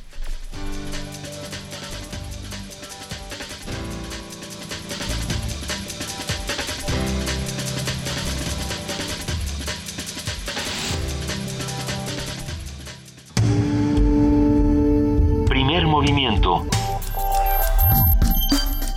Donde todos rugen, el puma ronronea. Nos da muchísimo gusto cuando hablamos con nuestros amigos del Centro Cultural Universitario Tlatelolco, porque es un espacio que no solamente nos enseña que la UNAM no está al sur de la ciudad, sino que también nos demuestra que hay un espacio para los artistas jóvenes que están cambiando el panorama cultural de nuestro país. Ese es el caso de Rubén Romero, este artista visual y coordinador del ciclo de música Gerso, una fantasía musical, que bueno, esta mañana precisamente nos va a hablar sobre el ciclo. Rubén, muy buenos días, ¿cómo estás? ¿Qué tal? Buenos días, Luisa, Juan Inés, Benito. Pues estoy muy emocionado por contarles lo que tenemos preparado para la tarde de hoy, jueves, en el Centro Cultural Universitario Tlatelolco. ¿Es hoy? ¿Qué, ¿qué va a pasar con Gerso? pues mira, como parte de las actividades programadas para la exposición retrospectiva de Gunter Gerso, Ajá. vamos a presentar una suite musical de misterio. Será algo único, ahora les digo por qué. A ver. Se trata de la segunda presentación dentro de un ciclo llamado Gerso, una fantasía musical, en el que combinamos música en vivo, imágenes, con una narración simultánea. Todo esto dentro de la sala de exposiciones. La presentación de hoy, titulada Se busca a Gerso en los Estados Unidos, está basada en una curaduría presente en la retrospectiva, a cargo de la curadora Regina Tattersfield, sobre el tiempo en el que Gerso trabajó en una escuela de teatro experimental la Cleveland Playhouse en Ohio. un tiempo en el que Gerso se dedicó a producir escenografías para teatro, básicamente, y se trata de un periodo en la vida del artista del que no hay mucha información o fuentes, entonces de ahí parte el misterio. Como les comenté, además de música en vivo, contaremos con una narración, esta vez a cargo de Mario Conde. Nuestro amigo de resistencia modulada. exactamente. Quien como algunos saben también se le conoce como el mago conde, porque una de sus pasiones es la magia. Entonces, sí, habrá magia también. No se lo pueden perder. La presentación musical estará a cargo de la Bang Bang Chicken Band, que es un proyecto de experimentación musical en el que yo participo, junto con Aurelio Cuello, el Cristo Bizantino en la guitarra eléctrica, Carlos Romero, el Cristo Bizantino? en el piano, y Mariana Harkin en la voz. Todo lo que escucharán serán composiciones originales preparadas por la Chicken Band especialmente para el evento de hoy. En suma tendremos música en vivo, magia y misterio. Además es una gran oportunidad para quienes no han visto la exposición o no conocen el trabajo de Gunther Gerso para enterarse de las distintas facetas creativas del artista, quien además de pintor y dibujante también fue escenógrafo, hizo escenografía para teatro y para cine también. Todos están invitados a venir esta tarde a las 7 conviene llegar unos 20 minutos antes en la sala de colecciones universitarias del Centro Cultural Universitario Tlatelolco, ubicado en la avenida Ricardo Flores Magón, número uno, en la colonia Nonoalco, Tlatelolco. Es muy fácil llegar por Reforma, por Eje Central, y queda caminando desde el Metro Tlatelolco también. Es un evento para toda la familia y además es de entrada gratuita, entonces, por favor, este, los invitamos a que vengan. Por último, si desean escuchar algo de lo que hacemos con la Chicken Band, búsquenos en Facebook, estamos como Bang Bang Chicken Band, o en nuestro Twitter como arroba Chicken Band. Vamos a buscar algo de la Bang Bang Chicken Band para ponerlo en un rato, Rubén. Eh, ¿Cómo le hacen eh, los artistas jóvenes para involucrarse con personajes como Gunther Gerso? ¿Desde, ¿Desde dónde se aborda un personaje como este? Bueno, pues precisamente ese tipo de personalidades artísticas de, del siglo pasado son algunas, como Gerso, inabarcables precisamente porque son se, se, expandieron muchísimo en su campo de acción, no solamente Gerso pintó, como les digo, también hizo guion para, para teatro, hizo guion para cine, hizo eh, cuadernos surrealistas. Escenografías. Escenografías, claro, sí, incluso en alguna película de Buñuel tiene una escenografía de Alejandro Galindo. Entonces, eh, la, la, forma en la que eh, los artistas podemos acercarnos a estos personajes es investigando, poniéndonos con unas palomitas a ver las películas, poniendo mucha atención en, en todos los detalles y, y, buscando una complicidad con ellos, una, una complicidad que tal vez hay un guiño ahí que también nos interesa a nosotros, entonces es, es, es muy divertido y además muy enriquecedor. Venga. Pues muy bien, Rubén Romero, te mandamos un enorme abrazo y te deseamos todo el éxito del mundo. muchísimas gracias. Por ahí estaremos. Ahí nos vemos en Tlatelolco. Primer movimiento. Donde la raza habla.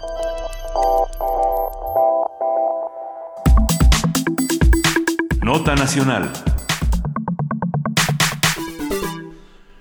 Ah, son las 8 de la mañana, 15 minutos y pasamos a nuestra nota nacional. Una de las 17 personas desaparecidas en el municipio de Arcelia, que por lo visto hoy por la mañana ya son dos, fueron encontrados muertos. El titular de la Fiscalía General del Estado, Javier Olea Peláez, informó que el cuerpo del empresario molinero Eutimio Tinoco fue hallado la tarde del martes. Eutimio Tinoco formaba parte del grupo de 17 personas que fueron secuestradas la noche del sábado en las inmediaciones de la comunidad del Salitre, municipio de Arcelia. El fiscal Javier Olea indicó que es probable que las personas que cometieron el rapto tengan un plan de reclutamiento y pertenezcan a un grupo delincuencial de nueva creación denominado los tequileros, lo que nos faltaba, con los que hasta el momento no se ha tenido ningún acercamiento. Familiares de los desaparecidos ya han realizado una marcha para exigir a las autoridades la búsqueda efectiva de las víctimas. En agosto de 2015, Guerrero reportaba al menos unas 400 personas desaparecidas. Y bueno, estamos en 2016 y esto crece sobre los datos de desapariciones, ejecuciones en Arcelia Guerrero, que se ha convertido en una suerte de sucursal del infierno, hoy conversaremos con Juan Angulo, director de El Sur, periódico de Guerrero. Juan, muy buenos días, gracias por estar con nosotros. Ah, sí, Benito, buenos días, eh, a sus órdenes. A ver, ¿qué sucede hoy por hoy en Arcelia? Bueno, mira, Arcelia es un eh, municipio donde comienza la región de la Tierra Caliente de Guerrero, que tiene nueve municipios. Es una región que colinda, Arcelia colinda eh, con el Estado de México, el resto, eh, Arcelia y Cuchamala, que es otro, colindan con el Estado de México, el resto colindan con el Estado de Michoacán.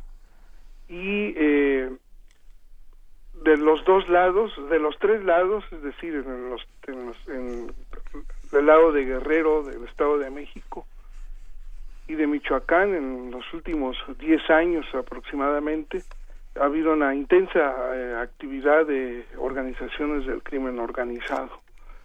Eh, Arcelia, para a mayor abundamiento, es eh, vecino, está muy cerca de ahí, eh, el lugar donde fueron eh, prácticamente fusilados eh, una docena de personas por soldados del, del ejército en el caso Tlatlaya. Tlatlaya está muy cerca, el lugar, el municipio es vecino de Arcelia y es eh, el lugar donde fue, eh, donde estaba esta bodega, está a, a unos minutos de, de Arcelia Benito y la mayor, la mayoría de los ejecutados ese día eh, fue, son, eran eh, vecinos de Arcelia. Juan. Eh, hay una, sí, perdón. No, no, no, te escuchamos, por favor. Sí, hay una disputa ahí entre eh, la familia michoacana, eh, existe, sigue existiendo una derivación de los caballeros templarios o el grupo original, una parte del grupo original que después se, se dividió en los caballeros templarios, se, se fue hacia Guerrero y eh, en Arcelia y Teloloapan y otros municipios, ya no de la Tierra Caliente, sino de la zona norte del estado, sigue teniendo una fuerte presencia este grupo.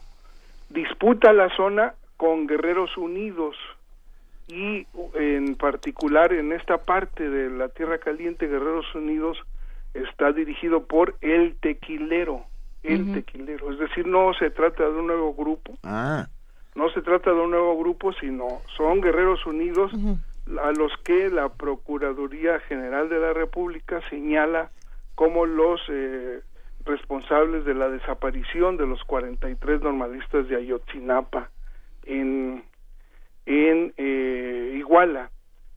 De modo que los responsables de estas nuevas desapariciones en Guerrero sería también eh, el, mismo grupo, es decir, Guerreros Unidos. Eh, esto ocurrió el sábado eh, pasado. Un eh, eh, grupo de ciudadanos de Arcelia, de la cabecera municipal, se dirigía en, en varios vehículos hacia una pequeña comunidad de del municipio que se llama La Palma, donde se iba a realizar una boda. Varios de los que iban en este convoy, finalmente se convirtió en un convoy, en un, digamos, una caravana más bien, una caravana de vehículos, eh, eh, padrinos, eh, ciudadanos que iban a ser padrinos en esta boda. Ya saben ustedes que ahora en las bodas hay padrinos de todo. Sí. Eh, y en el camino, en una comunidad que se llama El Salitre, muy cerca de, de su destino que era La Palma, fueron interceptados por hombres armados, no se sabe el número eh, preciso, que dispararon, dispararon, mataron en ese momento a tres personas, a dos taxistas, ¿no? Sí, exacto. Eh, después eh, separaron eh, a los hombres, los fueron dejando eh, abajo de un este pequeño puente que hay ahí una barranca y a las mujeres, eh, a las mujeres y los niños les dijeron regrésense, este, váyanse caminando por donde por donde llegaron y eh, se llevaron al resto. Originalmente nosotros supimos de que se trataba de 20 personas, hoy todavía se, familiares están diciendo que son más eh, de 25 los desaparecidos, pero que no todos eh, quieren hacer la denuncia por miedo, y de esos 17 desaparecidos que eh, cuyos nombres eh, le dio el alcalde eh, Adolfo Torales del PRI al gobernador del mismo partido Héctor Astudillo, de los 17 nombres que, le, que, que les dio que fueron desaparecidos, anteayer apareció eh, muerto uno de ellos, lo que elevaría a cuatro los muertos en esta acción y se trató de una persona muy conocida en Arcelia, que es el dueño de eh, eh, varias tortillerías en, en, la cabecera municipal y en el municipio. Esto es en resumen lo que lo que está pasando en este municipio Benito. Oye, a ver Juan, están conmigo Juan Inés de esa y, Luisa Iglesias, pero te quiero quiero ver si atamos un cabo. Hace unos días en, el, en Acapulco, en el puerto de Acapulco, se hizo una manifestación de tortilleros, de gente de tortillerías y molineros que exigían que alguien interviniera porque los eh, grupos criminales estaban cobrando derecho de piso, amenazando e incluso asesinando a, gente en tortillerías.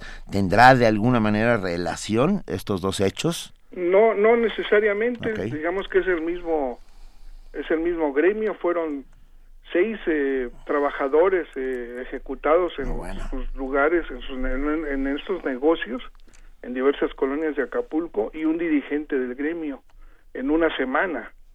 En una semana lo que los llevó a, a esta manifestación a la que te refieres, ¿no?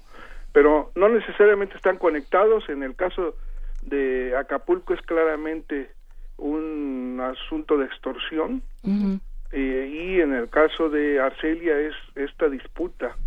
El alcalde eh, narró que eh, sobrevivientes del, del, hecho en Arcelia le dijeron que los agresores habían señalado que era un nuevo grupo que quería eh, disputar la plaza, que llegaba a disputar la plaza para remover al otro, lo que normalmente sucede, lo que refuerza la versión que tenemos de que se trata de este grupo de guerreros unidos. El alcalde añadió a este, eh, yo digamos, yo a, a Tocabos, como, como estabas diciendo, dijo que en Arcelia hacía cuatro años que no pasaba un hecho como el que sucedió el sábado es decir, en estos cuatro años había un solo grupo dominante, así lo interpreto yo en la región, en, el, en el municipio, por eso no había habido este nivel de enfrentamientos, ha habido otras escaramuzas, digamos, y que se trata del regreso de este grupo de Guerreros Unidos a tratar de recuperar o de disputar eh, el control de esta de este municipio eh, Benito. No son necesariamente eh, no, no se trata necesariamente de un ataque, en este caso de Arcelia, al gremio de los tortilleros. Sí, pero llama la atención eso que dices, Juan Angulo. Te saluda Juana Inés de esa. Sí, Juan eh, Inés. Eh, llama la atención esto que dices de eh, no se había visto algo así. No se había visto algo así porque, porque se mantenía una se crecía. Pues una paz eh, muy tensa de no te metes conmigo y, nos lo comentaba aquí Cindy Pérez Ramírez a principio de año que ella estuvo por ahí y estaba viendo, bueno, siempre y cuando no te metas con ciertos grupos y no preguntes mucho y no, eh, no te metas donde no debes, las cosas eh, se mantienen en calma, pero... Pero eso que, que dice del gobierno, tú que, tú que lo, lo ves todos los días, Juan Angulo, en, desde el sur de Guerrero, ¿cómo, ¿Cómo empezar por, por sanar a Guerrero? Bueno, mira, yo creo que eh, ha habido eh, mucha tolerancia de, del gobierno en, en, hacia estos grupos en, Guerrero, ¿no? Eh, uno esperaría que Guerrero fuera un estado, pues ya en otra situación después de lo que sucedió con los normalistas en Iguala, que sí tanta este, atención mundial atrajo, ¿no? Tanta solidaridad, tanta indignación en, muchas eh, en muchas ciudades importantes del mundo, ¿no? Pero resulta que 2015 fue un año violentísimo en, en Guerrero, ¿no? este, y 2016 apunta igual, ¿no? Entonces no uno uno no explica esta situación si no hay una eh, digamos, cierta tolerancia de, de, de, las autoridades, eh, protección a, estos grupos, ¿no? Eh, no se entiende de otra manera que eh, pese a esta, a que los ojos del mundo están, digamos, puestos en Guerrero, las, las, las, cosas sigan igual, ¿no? ¿Y cuáles son los límites de esta tolerancia que se tiene a los grupos en Guerrero por parte de las autoridades? ¿Y cuáles son los límites de la respuesta o no respuesta que tienen? Bueno, los límites son, eh, digamos, lo, el, el, eh, el, el, impacto que alcancen, ¿no? Es decir, hay, hay una, hay una, digamos, una acción de alto impacto como lo que fue... Eh, Iguala y detienen a, hay más de 100 detenidos, por ejemplo. Eh, en esos días detuvieron a, al último de los hermanos Beltrán Leiva, que estaba eh, libre. Eh, todos estos grupos que Guerreros Unidos, los Rojos, el cártel independiente de Acapulco, son derivaciones de este cártel de los Beltrán Leiva que eh, se dividieron, se atomizaron después de, de que su jefe Arturo Beltrán Leiva fue abatido en diciembre de 2010 en Cuernavaca. Eh, entonces, ¿por qué estas detenciones? ¿Por qué no hubo una detención? ¿Por qué no hubo una detención de este personaje antes de lo que sucediera en Iguala? ¿no?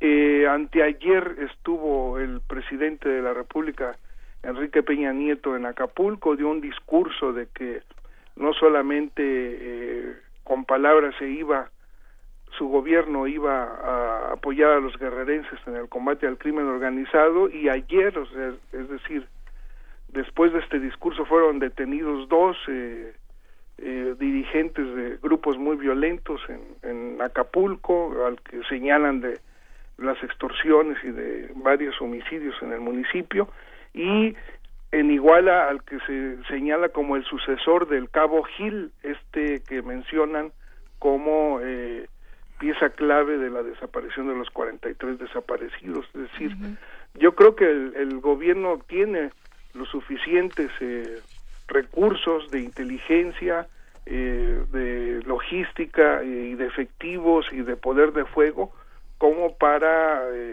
hacer una batida contra estos grupos y sin embargo administra administra esta fuerza y va administrando también su relación con estos grupos, ¿no?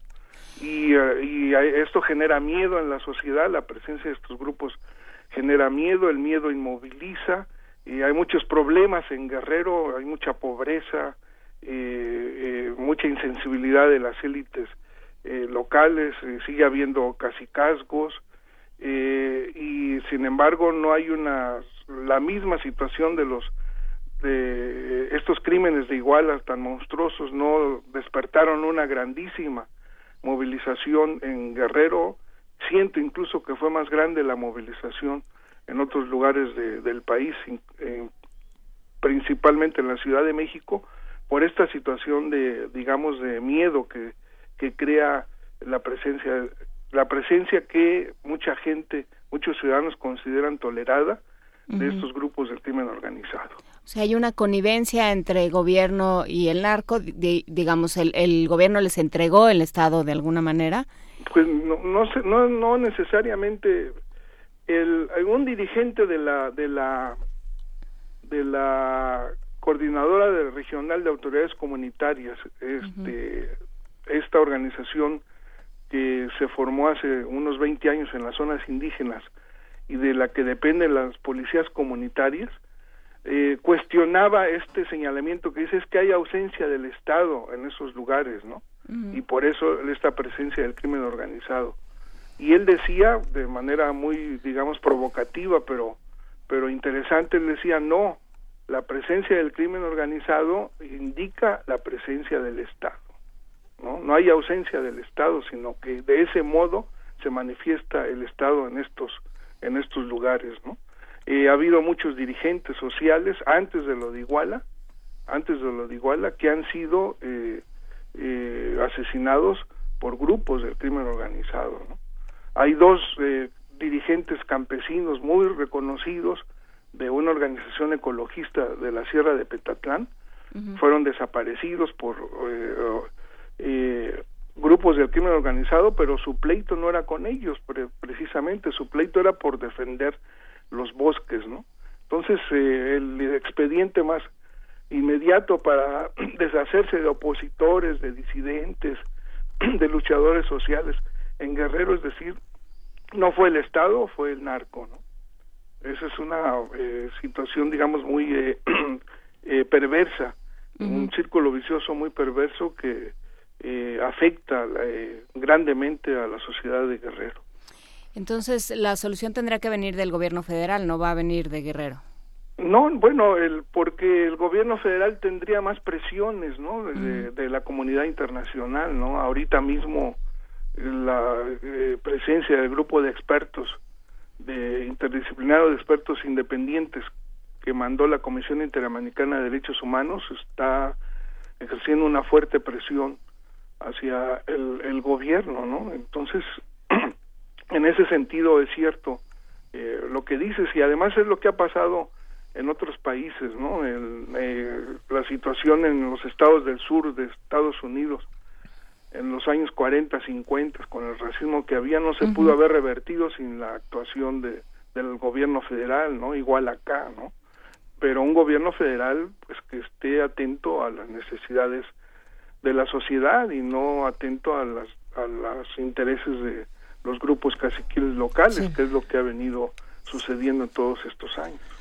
Juan Angulo, director del Sur, periódico de Guerrero. ¿Dónde tienen la sede del Sur, Juan? Bueno, la sede del Sur está en Acapulco. En Acapulco. En Acapulco, ahí en la, en la avenida eh, costera, pero tenemos también una eh, oficina eh, casi igual de grande que la de Acapulco, digo, hablando relativamente grande, somos un periódico pequeño, en Chilpancingo y tenemos corresponsales en, en todo el estado.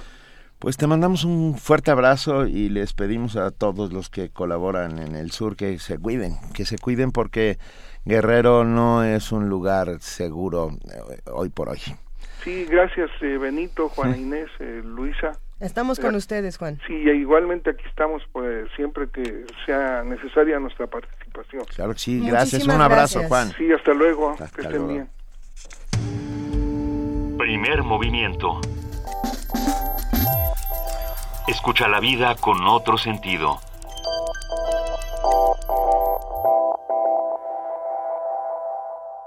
Son las 8 de la mañana con 35 minutos. Seguimos aquí en la cabina de Radio UNAM en primer movimiento a través del 96.1 de FM y tenemos más noticias y más anuncios que hacer por acá.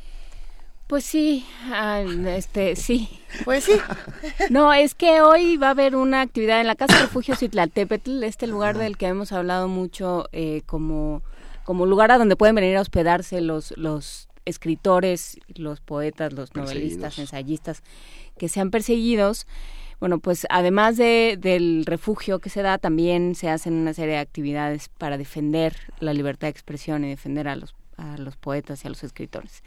Entonces, como una muestra de solidaridad para defender la libertad de expresión y la vida de Ashraf Fayyad, poeta palestino condenado a muerte por una corte de Arabia Saudita, la organización PEN México se unirá este jueves 14 de enero a la lectura simultánea de su obra, la cual se realizará en 20 países. Van a estar distintos autores, va a estar eh, Homero Aridgis, Elena Poniatowska, Carmen Boullosa, Magali Tercero, que hay que contar que Magali III es desde hace un par de días la nueva presidente de PEN México. Exactamente. María Baranda, Eduardo Milán, Rocío Cerón, José Ángel Leiva, Alicia Quiñones, Rosemary Espinosa, María Rivera, María Elena Ruiz, Tania Huntington, Hernán Bravo Varela y Josué Ramírez. Todos ellos van a estar en hoy a las hoy jueves 14 de enero van a estar eh, a las 7 de la noche en la Casa Refugio Citlaltépetl, en la calle Citlaltépetl, en la Condesa. Van a estar leyendo a Ashraf Fayyad, que es un poeta de 35 años que fue detenido en enero de 2014 en la ciudad de Abá por el contenido de una antología de poemas titulada Instrucciones en el Interior, que publicó en 2008, en la que supuestamente insulta a la y Bueno, hay que decir que llegó Eduardo Rabasa de sexto piso. Ah, bueno, también. Eh, y que nos...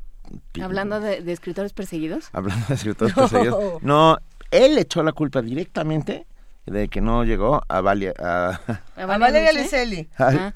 Eh, esta fascinante escritora, Valeria Luiselli. Valeria Luiselli. Joven, talentosísima. Súper talentosa. Tiene una obra de teatro sobre Gilberto Owen, ¿no? Tiene un libro eh, que tiene pequeños relatos, bueno, no pequeños relatos, es una novela fragmentaria, como le llaman ahora estas novelas con pequeños Que- párrafos sí. que definen una historia mucho mayor que está hablando de Es, Owen. es como un tendedero que le cuelgas Exacto, cosas. exacto. Y eso se vuelve una novela. Bueno, el tema es que Eduardo le echó la culpa, nosotros no, no le vamos a echar la culpa a Valeria, se la echamos directamente a él, nos pidió que Bueno, poder si venir. se desvela uno leyenda Valeria Luiselli Bueno, está bien. El tema es que va a regresar, va a regresar y eh, pues, en desagravio va a traer libros para regalar. Me parece ¿eh? muy bien. Entonces, yo más le vale que traiga muchos. Ahí ya- Pero bueno. nos mostró una probadita y pues Sí. se ve que están Sí, bellísimos hay, los hay cosas, libros. hay cosas nuevas de sexto piso. Hay, hay una nueva edición de, de las aventuras de Tom Sawyer que se ve preciosa. Ya, ya le eché yo el ojo. Ahí sí le hace caso a Becky Thatcher. En no, sí querida. En esta nueva Thatcher. versión le hace caso a Becky Thatcher. No, querida. Ay, Becky Thatcher es un gran personaje. Le hace caso a Huckleberry. Ese es, y por eso le pasan las cosas que le pasan a Pues Tom sí. Sawyer. Ah, y, y, por ejemplo, Yo tengo otro libro en la mano. Este libro que se llama Las penas del joven Werther, escrito por Ah, Goethe. ese también es un- una es novedad, un es un muchacho. Uno que va a pegar. Bueno, este libro eh, está editado por Sexto Piso, pero por Sexto Piso Ilustrado, esta parte donde, donde se muestran estos libros bellísimos con ilustraciones. Las ilustraciones son de Rosana Mesa. El texto, eh, bueno, ya, ya saben que los libros de Sexto Piso siempre tienen esta, esta Son- son calidad. superbonitos. y visualmente son, son maravillosos. Entonces los invitamos a que vayan checando desde ahora las novedades de Sexto Piso, porque la próxima semana vamos a estar platicando de todo lo que hay. Sí, hablábamos ya con Ricardo Peláez el viernes de su del el esfuerzo que hicieron para, para abrir una colección de novela gráfica y que inauguraron, si no me equivoco, con entre otros títulos con En busca del tiempo perdido. así es. Ya Hablando de otro muchacho que es escribía precioso, bonito. Que tiene, que, que se ve que va a ser un éxito. Yo creo que Ah, sí. Está precioso ese, querida. Está, está Sí, ese sí. de Proust, está, si no me equivoco, también está el aullido de Ginsberg por ahí.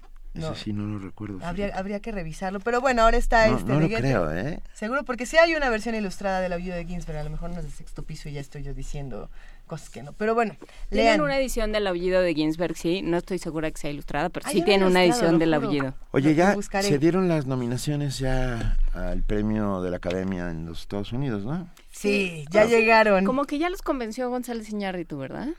De que está bien padre. 12 A nominaciones. ver, yo solo quiero decir de que si ya, si vieron The Revenant, quiere decir que ya, ya la Que la vieron piratearon, pirata. Que ya la piratearon, porque todavía no se estrena. Yo no la he visto. No, nadie la ha visto en esta, en esta cabina. Nadie sabe de qué se trata ni nada. No, No, sí ¿de qué sabemos se de qué se trata? trata Sí. porque hemos leído. Ajá. Sí, porque han leído, nadie, nadie la vio en versión. Acabas de estropear este bonito momento, Es un pero ya no puedo momento. decir nada. 12, 12 nominaciones a The Revenant a los Óscares. La segunda película con más nominaciones es eh, nada más y nada menos que esta película de ciencia ficción. The Martian. Bueno, no, The Martian me parece que es la tercera. Yo, Ah, yo iba a hablar de Mad Max. Ah, bueno, ok. Mad Max, que, que nadie imaginaría que tendría tantas nominaciones, pero las tiene, las tiene Sí. eh, no solamente, qué la tiene para ¿no? mejor director, las tiene para, no, no estoy segura si para mejor película, en un momento les vamos a pasar todas las nominaciones. El Marciano, hay que contar que eh, parte de un guion de Ray Bradbury Eso. y está dirigida por Nuestro papá Ridley Scott, Ridley nuestro Scott. padre. O sea, con Matt Damon.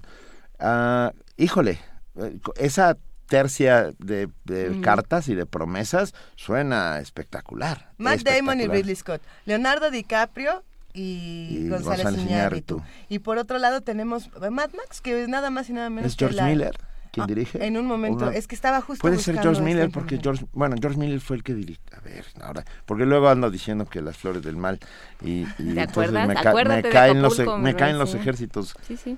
Este, pero bueno, ahorita Les vamos a ir Lo contando de los Pues Yo Óscares. nada más quería que fueran al centro, a la Casa de Refugios de Tlaltepetl. Pero estoy de acuerdo, vamos todos a la Casa de Refugios y Tlaltepetl, apoyemos a los escritores perseguidos en el mundo. Por- escribir no puede ser un delito, hay que recordar aquella fatua absolutamente... Bueno, estoy pensando en un par de autores. Benito. que- O sea, no, está bien, no, no que te condenen a muerte, pero sí puede ser delito. Benito. A ver, Pablo Coelho no entra en esta categoría, querida. Bueno, pues... ¿Por qué no? Estamos hablando Y de... ni siquiera estaba pensando en Pablo Coelho. No, vamos, eh, mejor les platico de definiciones de murciélago antes de Están muy murciélago porque Murciégalito, a ver. Rafael Izárraga manda murciélago, persona de padres de Murcia y la Galia. original murciélago. Derivó en murciélago en el siglo XII. Muy bonito. Eso está muy elaborado. Muy bonita, Rafa. Me encanta. Pero, ah, oye, había, a ver, hay algunos más. Eh, por cierto, hoy es cumpleaños de Chava Flores. Ya, ya nos aviso Diogenito y a ver si ponemos música. Por eso andamos como, como desbordaditos, ¿verdad? Como funeral de Cleto. Henry sí. nos dice, Murciélago es un escritor noctámbulo con una mirada diferente que nos muestra la realidad. Eh, hay otro que nos dice por ahí, es que nos mandaron muchísimos. Muchísimos. Patito nos dice, murciélago es un dragón con complejo de ratón. y luego Rafael Lizarraga. Lizarraga dice, murciélago, persona de padres de Murcia y la Galia. Original, murciélago. Derivó en murciélago. Original, murciélago. Este ya lo habías dicho. Este ya a ver, Gustavo Martín, a quien le mandamos un gran abrazo. gran chelista mexicano. Gran chelista. Dice, Murciélago, un recuerdo que vuela dentro de ti guiándose por los ecos de tus acciones. Y nos manda un abrazo antifrío a todos en la cabina. Te mandamos uno de vuelta. Un abrazo a ti también, querido. Ay, ay, ay, es que está, es tan fascinante. Siliana Filip dice, Murciélago, ave de los lagos de Murcia. E, ese me gusta. Ese, está muy bonito. Nos han mandado muchos, gracias. Vamos a ir contándoles más adelante quién se llevó esta caja mágica. Recuerden que vamos a regalar una por Facebook, una por Twitter y una por teléfono. Parece ser que, bueno, obviamente ya, ya las regalamos, pero todavía no les vamos a decir a quién. En un rato más se los decimos. Y ya tenemos en la línea y le damos la más cordial de las bienvenidas a Ana Buquet. Eh, ella es la directora del Programa Universitario de Estudios de Género. Muy buenos días, Ana, bienvenida. Buenos días, Benito, Luisa, Juana Inés, Feliz año para todos. Feliz, año, para ti también, querida. Queremos agradecerte por estas libretas bellísimas que nos has enviado aquí a la cabina. Y bueno, arrancar este año, como siempre, hablando de los temas de género que nos importan, de, de, todo esto que tenemos que seguir discutiendo año con año. Y bueno, de los 100 años del primer Congreso Feminista en Yucatán. Así es. Yo, yo quiero hablarles de este evento porque fue importantísimo para la historia de México y sobre todo para el avance de los derechos de las mujeres en nuestro país, ¿no? El primer Congreso Feminista de Yucatán, que se llevó a cabo del 13 al 16 de enero de 1916, hace exactamente 100 años. Más de 600 mujeres mexicanas que buscaban una educación profesional y un Estado jurídico en igualdad de condiciones con los hombres, se organizaron con el entonces gobernador de Yucatán, Salvador Alvarado, para realizar un congreso donde las mujeres pudieran discutir sobre su situación social y pudieran detectar soluciones para obtener una mayor independencia, autonomía y libertad. Es importante que recordemos que este Congreso tuvo lugar en plena lucha revolucionaria y en esos años definitivos para el futuro de la revolución. Las mujeres de Yucatán se desplazaron desde distintos lugares del estado para estar presentes en cuatro días de acaloradas discusiones. No pensemos que estaban todas de acuerdo, eh, había distintas posiciones. La, la historiadora feminista Enriqueta Tuñón plantea que hubo una notoria división de las asistentes entre moderadas y radicales.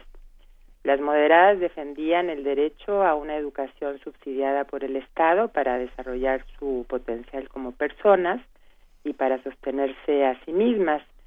Y por el otro lado, las radicales, como Hermila Galindo, buscaban el combate em, a la influencia de la Iglesia con escuelas racionalistas, la participación en la vida política del país y una reforma al Código Civil de 1884 para eliminar la discriminación contra las mujeres.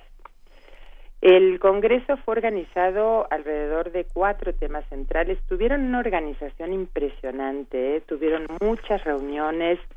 Es, es increíble leer las memorias de ese Congreso y darnos cuenta del trabajo que hicieron estas mujeres hace 100 años.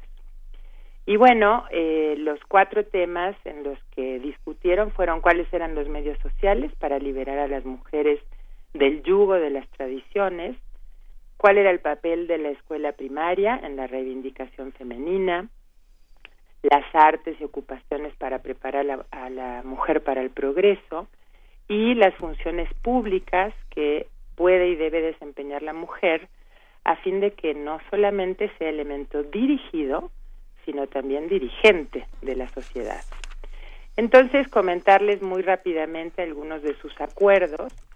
Eh, fue, por ejemplo, se hará conocer a la mujer la potencia y la variedad de sus facultades y la aplicación de las mismas a ocupaciones hasta ahora desempeñadas por el hombre, gestionar ante el gobierno la modificación de la legislación civil vigente, otorgando a la mujer más libertad y más derechos para que pueda con esta libertad escalar la cumbre de nuevas aspiraciones, inculcar a la mujer elevados principios de moral, de humanidad y de solidaridad, fomentar espectáculos de tendencias socialistas, esto es importante, ¿no? Y hay que pensar en el momento en el que ocurrió este congreso y que impulsaran a la mujer hacia los ideales de libre pensamiento, que la mujer tenga una profesión, un oficio que le permita ganarse el sustento en caso necesario, eh, la supresión de las escuelas de esos momentos con sus textos,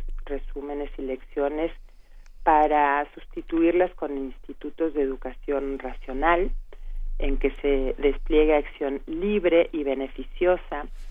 En fin, crear una serie de academias de distintas artes, de distintos oficios, eh, crear becas para las señoritas del interior del Estado que desearan cursar asignaturas y además que todas esas clases fueran nocturnas, eh, abrirse eh, las puertas de todos los campos de acción en que el hombre libra a diario la lucha por la vida y por último eh, que plantearon de esta manera puede la mujer del porvenir desempeñar cualquier cargo público que no exija vigorosa constitución física pues no habiendo diferencia alguna entre su estado intelectual y el del hombre, es tan capaz como este de ser elemento dirigente de la sociedad.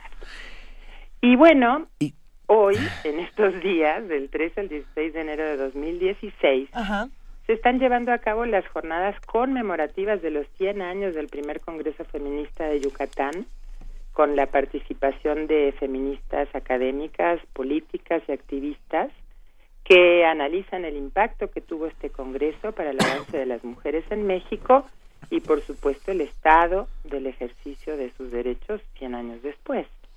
Sí, me quedé pensando, Ana, qué curioso que entre las reivindicaciones que pues, estaban puestas sobre la mesa y que eran todas importantes y muy visionarias sin lugar a dudas, no estuviera el derecho al voto. ¿No? Es, es curioso, ¿verdad? ¿Eh? Porque efectivamente había una discusión fuerte entre las distintas tendencias de si las mujeres debían o no debían participar en la vida política. Ese yo creo que fue uno de una de las grandes tensiones de este Congreso. Sí, ocho años después de que sucede el Congreso, Elvia Carrillo Puerto, en el propio Yucatán, se convierte en la primera diputada. Así es. Pero no es, pero es, pero es todavía más ridículo porque no es hasta el 53, ¿no? En que en que el derecho al voto es concedido grácilmente. O sea, me estoy burlando, por supuesto. Sí, lo sé. Me estoy burlando, por supuesto. Concedido grácilmente a las, a las mujeres en este país. Somos el último país de América Latina en, en, en que el derecho al, al voto a las mujeres es, se logre, ¿verdad? es, es, es, es terrible, pues, ¿no? Es, es terrible, pero bueno, ya se logró y hoy estamos con la ley de paridad de la participación política de las mujeres. Entonces, de que vamos avanzando, vamos avanzando, eso no ah. hay duda, pero también es importante decir que muchas de muchos de los planteamientos de este Congreso de hace 100 años siguen vigentes. Exactamente. Mira, nos escribe Sandra Luz, Sandra Baselis, y dice, puede hacerse un congreso feminista con los mismos temas de hace 100 años, hoy en Yucatán. Así es. Sí. Exactamente. Híjole, bueno, eh, vamos avanzando todos, todos juntos, de la manita. Así es, y vamos a seguir avanzando y vamos a estar cada vez en condiciones de mayor igualdad no tengo ni la menor duda, es mi optimismo del 2016. nosotros tampoco, ¿eh? Te mandamos un enorme abrazo. Igual para ustedes. Feliz año a todos los amigos del PUEG. Claro que sí. Vale. Hasta luego. Hasta luego, Ana. Gracias. Primer movimiento. donde la raza habla. Palestina. Hablando de poesía palestina Estábamos de resistencia, hablando de estábamos poesía, comentando para que para que me hagan caso y vayan hoy a la Casa Refugio Citlaltépetl a las Vamos a 7 ir- de la noche. A... El público se divide entre la exposición de Gerso y la, cla- y la Casa Refugio Citlal de Sí, pero hay que defender, hay que defender ciudad. a los Exacto. poetas y a los buenos poetas eh, sí. condenados a muerte también hay Sí, que pero sobre, por supuesto. condenados injustamente, a muerte. Sí. Por supuesto hay que defenderlos, pero ten- teníamos un poema de, del, po- del poeta en cuestión, pero ya lo perdimos. Entonces, bueno, tuvimos un Pero problema. tenemos otro. pero tenemos otro. Voz de Margarita Castillo, nuestra generosísima voz de Radio UNAM. Voz fundamental de Radio UNAM, por supuesto. No nos iremos, de Taufik As Sayad. No nos iremos. Taufik Siyad.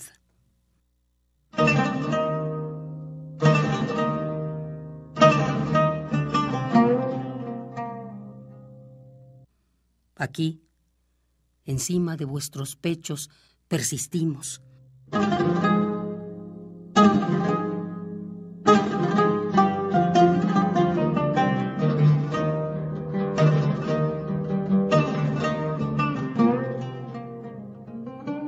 Aquí, como una muralla en vuestras fauces, como cascos de vidrio imperturbables, y en vuestros ojos como una tempestad de fuego.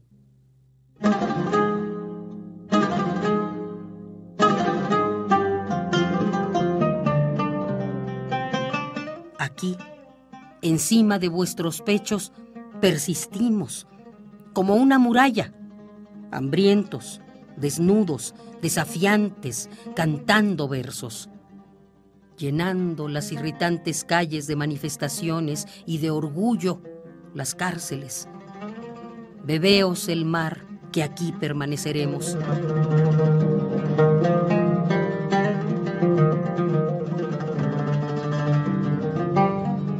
Somos los guardas de la sombra, de los naranjos y de los olivos. Sembramos las ideas como la levadura en la pasta. Nuestros nervios son de hielo, pero nuestros corazones despiden fuego. Cuando tengamos sed, exprimiremos las piedras. Comeríamos tierra si tuviéramos hambre, pero no nos iremos.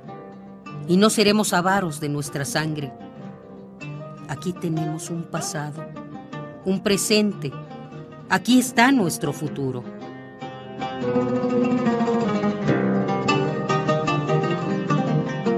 No nos iremos. No. Y no seremos avaros de nuestra sangre.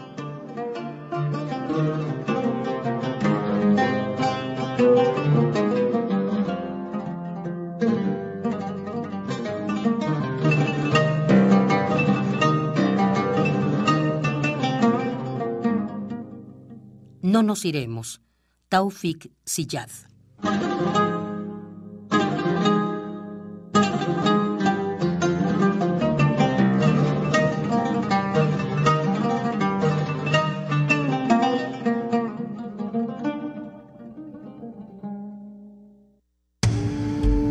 Primer movimiento. Escucha la vida con otro sentido.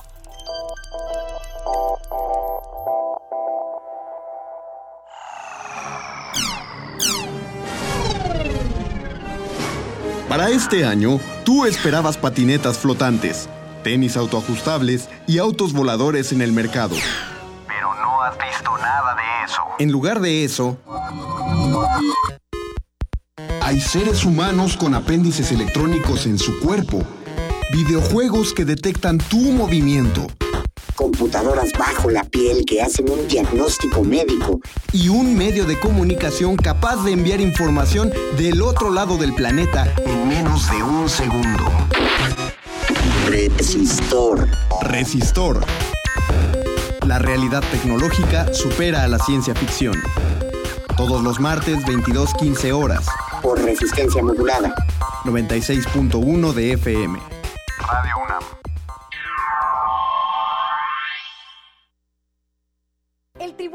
Electoral Electoral del Distrito Federal te garantiza, entre otros derechos, votar y ser votado, asociarme libre e individualmente, ejercer mi participación como ciudadano.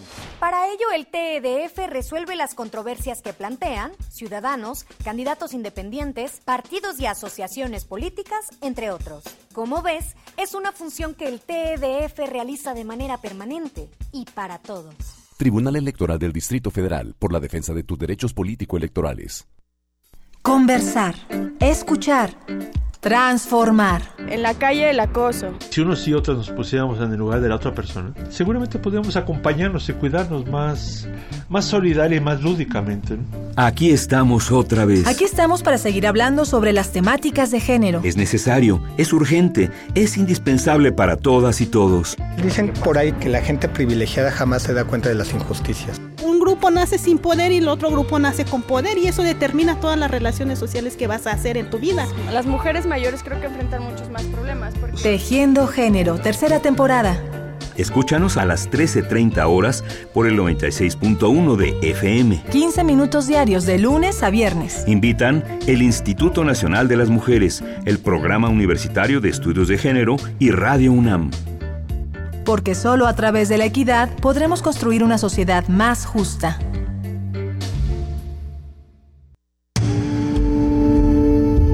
Primer movimiento. Información azul y oro.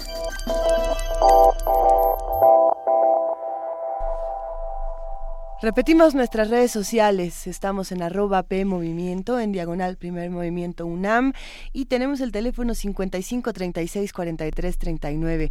Repetimos las invitaciones que hemos hecho esta mañana. Vámonos todos a las 7 de la noche a la Casa Refugio Citlaltépetl. Vámonos al Centro Cultural Universitario Tlatelolco. Salgamos de casa, aunque hace frío, vale la pena defender a nuestros poetas y defender al arte. Ese, eso es lo que estamos defendiendo, a la cultura y al conocimiento, aquí en Primer Movimiento. Exactamente. Exactamente. Por eso nos vamos a nuestro corte informativo de las 9 de la mañana y damos de nuevo la bienvenida a nuestra compañera Elizabeth Rojas. Muy buenos días, Elizabeth. ¿Qué tal? Buenos días de nuevo. Buen día de nuevo.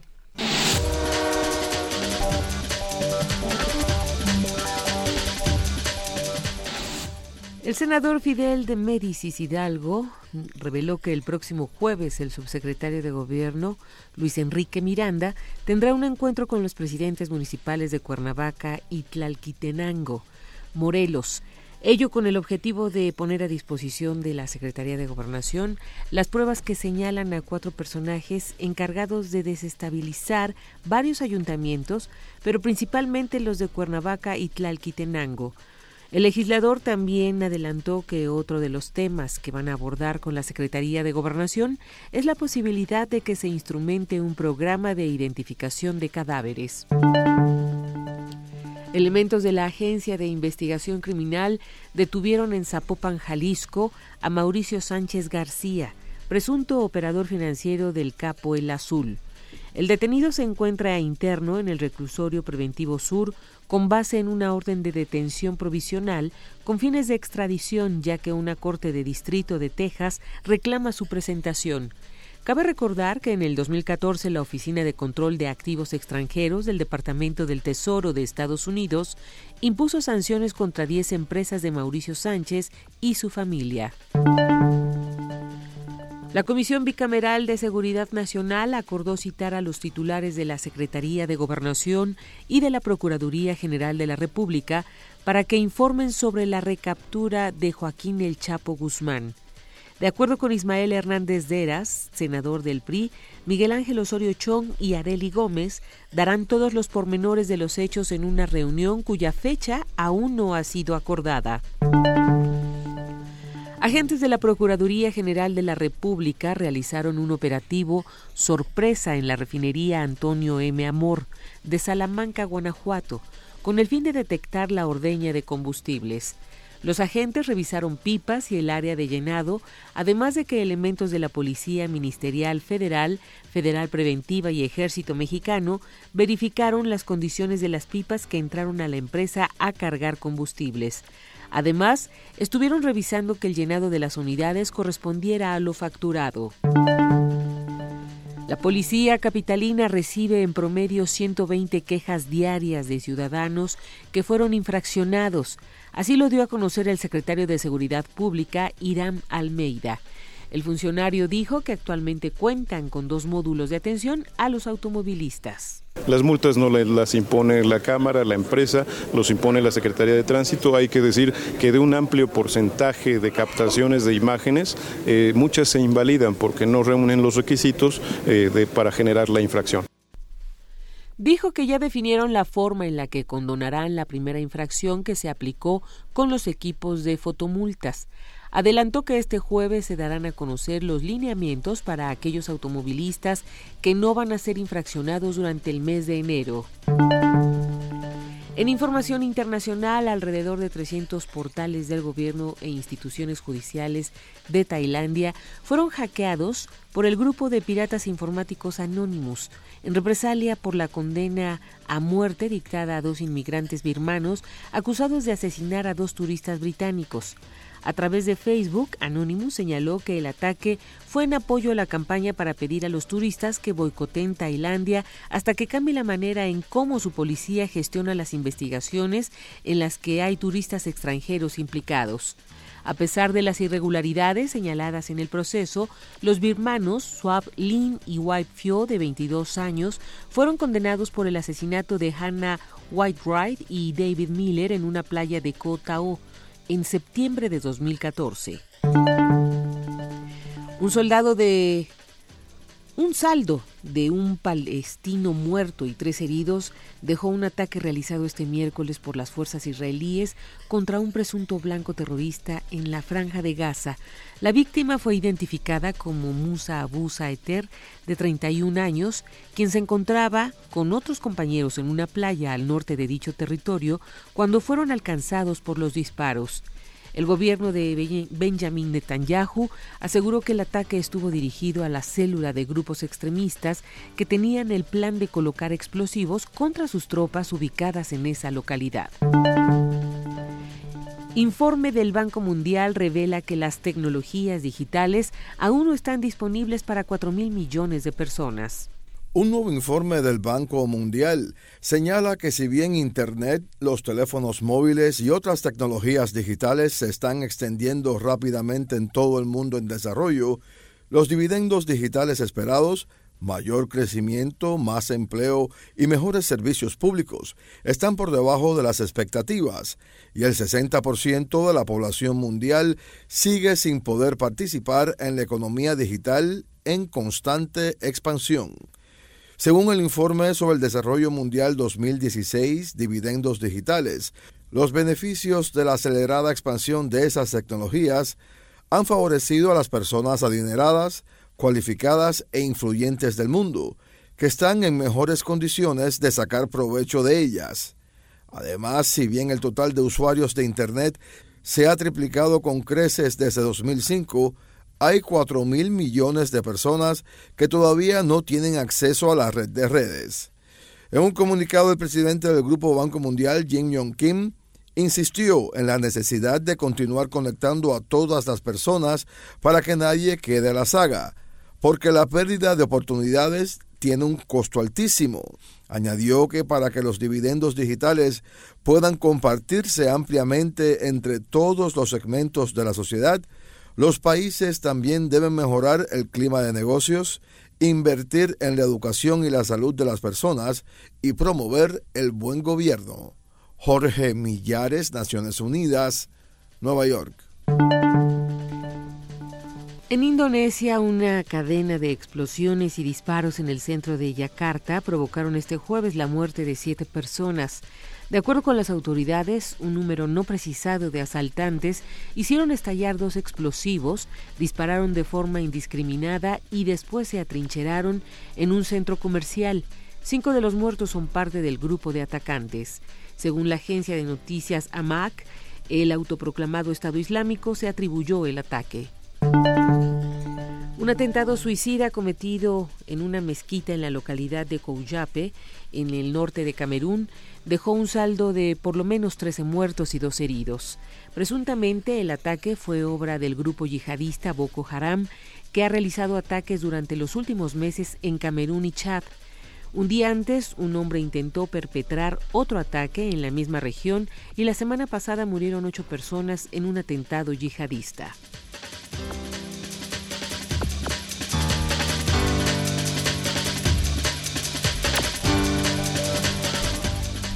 Mil gracias Elizabeth Rojas por este corte informativo de las 9 de la mañana. Te deseamos un gran día y nos escuchamos mañana. Hasta mañana a todos. Buen día para todos. Muy buen día.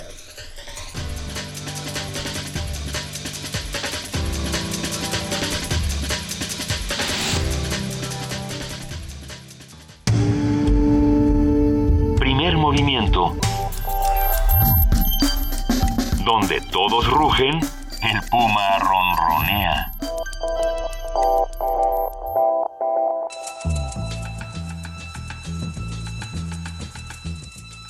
Es hora de poesía necesaria.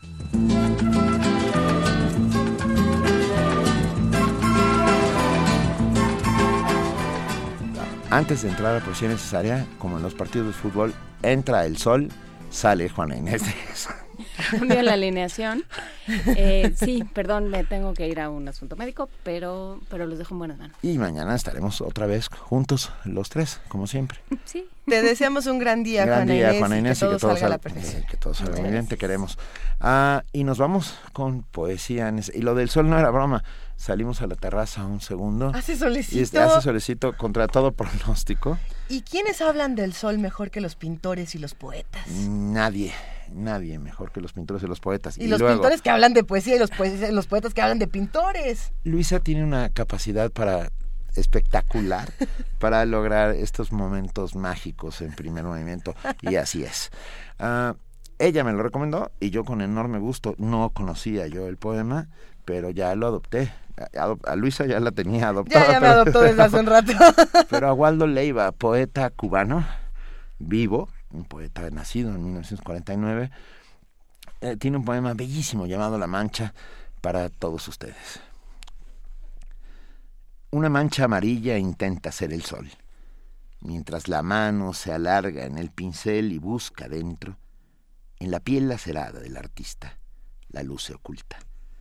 Finge el árbol que es árbol en la tela y mueve sus ramas torpes manchadas de un violeta que recuerda una tarde, que se niega a morir en la memoria del pintor.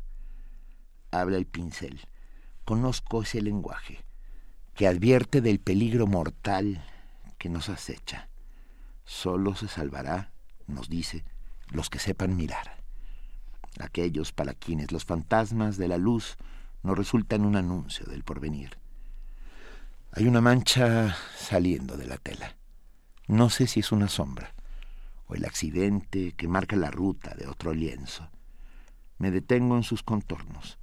Siento su, vib- su vibración oculta, su olor a cieno antiguo, la temperatura que nace de su pigmento torpe. Vuelvo al amarillo de la izquierda y no encuentro la relación entre el sol que no existe, aunque el pintor lo anuncie y esa mancha que crece hasta cubrir la tela, hasta tomar por asalto las paredes, las calles, las ventanas, la ciudad inocente y el perfil de la isla con su verde manchado de violeta. Primer movimiento. Escucha la vida con otro sentido. La semana pasada platicábamos precisamente con el doctor Alberto Betancourt, él es doctor en historia, profesor de la Facultad de Filosofía y Letras de la UNAM y coordinador del Observatorio del G20 de la misma facultad, de las BRICS, de cómo las BRICS celebraron el Año Nuevo, de qué es lo que está pasando y qué les espera. Eh, ¿Qué son las BRICS? Las BRICS, bueno, es la unión de Brasil, Rusia, India, China y Sudáfrica, que tienen eh, muchos planes y que al parecer poco a poco le están dando la vuelta a la reconfiguración que tenemos a la geopolítica del mundo. Y el jueves pasado, en Mundos Posibles, habló Alberto Betancourt de una manera muy brillante sobre Brasil, sobre Rusia y sobre China. Se quedaron Y pendientes. se quedaron pendientes Sudáfrica, Sudáfrica, India. India. Y bueno, y también se va a seguir hablando de lo que pasa con China, ¿no? Estuvimos en esa conversación, eh, Juana. Inés de esa, eh, Alberto Betancourt y un servidor. Y con enorme gusto se las dejamos. Hoy es jueves y ustedes lo saben, de Mundos Posibles. La mesa del día. Y ya está con nosotros el doctor Alberto Betancourt con sus mundos posibles de este jueves, que nos quedamos, Juana Inés, con, con la mitad de los BRICS. Nos quedamos, sí, en una conversación sobre lo que los BRICS habían anunciado para este, bueno, los dirigentes de los BRICS habían anunciado para este año, ¿no, Alberto? En eso estamos, Juan Inés. Eh, Recordemos, perdón, a nuestro público, ¿qué son los BRICS? El grupo integrado por Brasil, Rusia, India, China y Sudáfrica, que como mencionábamos en el programa anterior, reúne casi a la mitad de la población mundial. Y a gran parte de su economía, de la economía del mundo. Así es, y aunque todos los países del grupo están impulsando ahora políticas prácticamente neoliberales, quizá con algunos matices respecto a los países centrales, es muy importante el papel que están haciendo porque su protagonismo implica una suerte de multipolaridad de la globalización. Por eso es muy interesante seguirlos y observarlos. Y si les parece bien, pues podríamos comenzar, desde luego enviando un saludo al auditorio de Radio UNAM, pero con un gran regalo de Navidad que recibió Dilma Rousseff en el Palacio de Plan Alto el día 22 de diciembre, dos días antes de la Nochebuena, cuando el Supremo Tribunal Federal decidió detener el juicio político que el Congreso había iniciado en su contra. Como ustedes recordarán, Dilma Rousseff ganó las elecciones a finales del año eh, antepasado y la oposición a Dilma, que había hecho mucho escándalo mediático, había una especie de histeria eh, en los media hegemónicos, digamos, hegemónicos en el mundo, en contra de Dilma, y se había ido por la vía de destronarla. Es decir, no pudieron ganarle en las elecciones, pero quisieron ganarle por la vía de un juicio político eh, acusándola de corrupción. En parte por el escándalo de Petrobras, ¿no? Así es, un escándalo que efectivamente cimbró a la sociedad brasileña. Pues imagínense ustedes, el ministro jefe de la Casa Civil del Palacio de Planalto, Jacques Wagner, afirmó el 22 de diciembre que la decisión del Supremo Tribunal Federal de detener el juicio político contra la presidenta Dilma Rousseff ofrece, ofrecía la posibilidad de detener, de obtener, perdón, un poco de paz política para el país e iniciar los trabajos para aprobar las leyes que hacen falta para el 2016 un respiro para el gobierno brasileño. Un respiro para el gobierno brasileño, pero, pero no, no se queda ya la sociedad muy escaldada. O sea, hay una solución, realmente se está viviendo como una cicatrización a raíz de este, de este fallo o queda ahí el problema. Yo creo que el gobierno de Dilma Rousseff está empeñado en una especie de operación cicatriz, es decir, tratando de tender puentes hacia una sociedad que se encontraba sumamente polarizada. Vamos a ver si lo logra, la oposición también vamos a ver. según pude apreciar, sobre todo en la revista Carta Mayor, un portal de la izquierda brasileña, dice que en realidad la, la oposición conservadora a Dilma Rousseff se quedó, digamos, con el fantasma del juicio político y mantiene el mismo discurso, no ha, digamos, no ha hecho acusa de recibo de la nueva realidad política que implica el hecho de que ya no será por la vía de un eh, destronamiento, digamos, de un, de un proceso jurídico que logran destronar a Dilma Rousseff y que tienen que esperar a ganar las elecciones. Eh, ellos mantienen por lo pronto el mismo discurso que tenían. Sí, pero además hay que pensar que este año es un año mediático, particularmente para Brasil, porque se celebran las Olimpiadas en el verano. y por lo tanto los ojos del mundo estarán puestos en, el país, ¿no? Qué interesante el, el, asunto que mencionas, porque efectivamente pues eso va a introducir presión digamos, le ofrece una oportunidad a la oposición de visibilidad y es muy probable que efectivamente, como mencionabas, Juan Inés, pues eh, se vayan por esa vía, ¿no? El 21 de diciembre, la exguerrillera de la organización Vanguardia Revolucionaria Armada de Palmares, Dilma Rousseff, dijo que agradecía al ministro de Hacienda, Joaquín Levy, a quien acababa de despedir, eh, por haber mantenido la serenidad y mostrado su eficiencia durante la crisis política. Joaquín Palares, con eso terminamos nuestro comentario sobre Brasil, señala en la editorial de diciembre de la importante revista Carta Mayor que la reunión de unidad de la izquierda brasileña celebrada en Sao Paulo lugar que había sido el corazón del golpismo, implicó crear un sujeto político capaz de cerrar filas y revertir la conspiración para desmantelar, eh, revertir la conspiración y crear las condiciones políticas para desmantelar la azonada. Pero el director de la revista dice que pues es muy importante que la nueva situación obligue a replantear las cosas. El gobierno ganó una oportunidad preciosa de refundarse y empezar de, de nuevo. Si no logra reconstruir la esperanza, Brasil seguirá siendo vulnerable a la ambición rentista, los intereses geopolíticos y la, la manipulación mediática. Pero por lo pronto a Dilma pues parece que le fue bien en la Navidad, le trajeron un, buen regalo. Pues por lo menos le solucionaron un problema que arrastró todo el año pasado.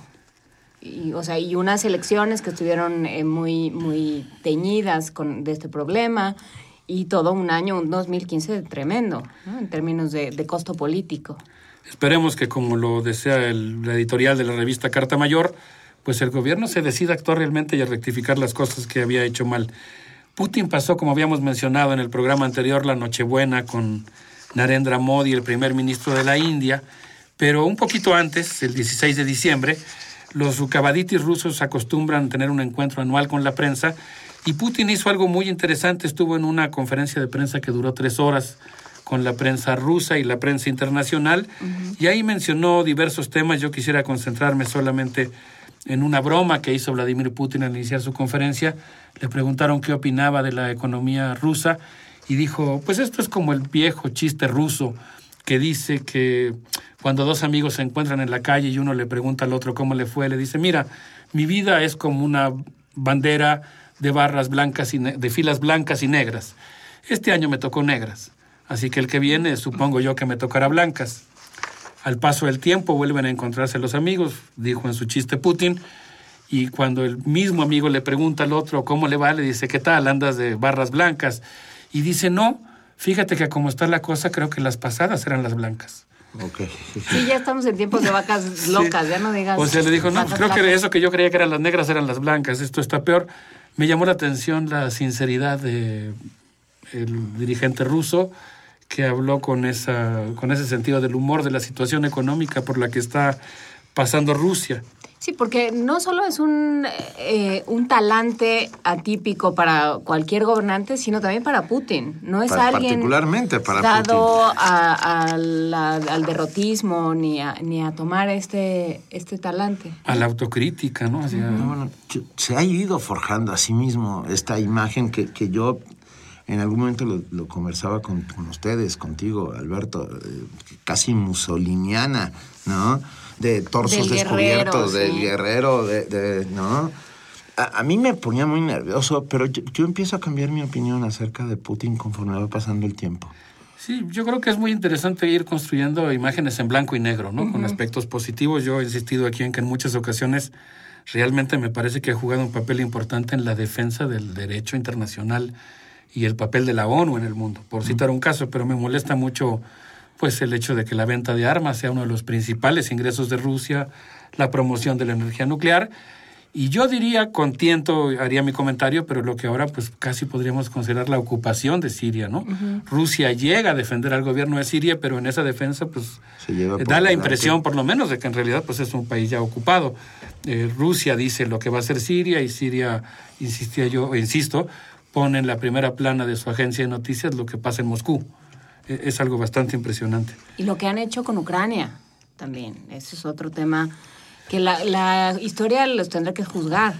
Que, que cómo, cómo les quitaron Crimea, a qué precio les quitaron Crimea, la cantidad de armas que metieron a Ucrania. Todo eso todavía habrá que, que juzgarlo y que medirlo. Habrá que verlo. Ahora, en términos geopolíticos, lo que hemos insistido aquí es que parece que las cosas le salen bien.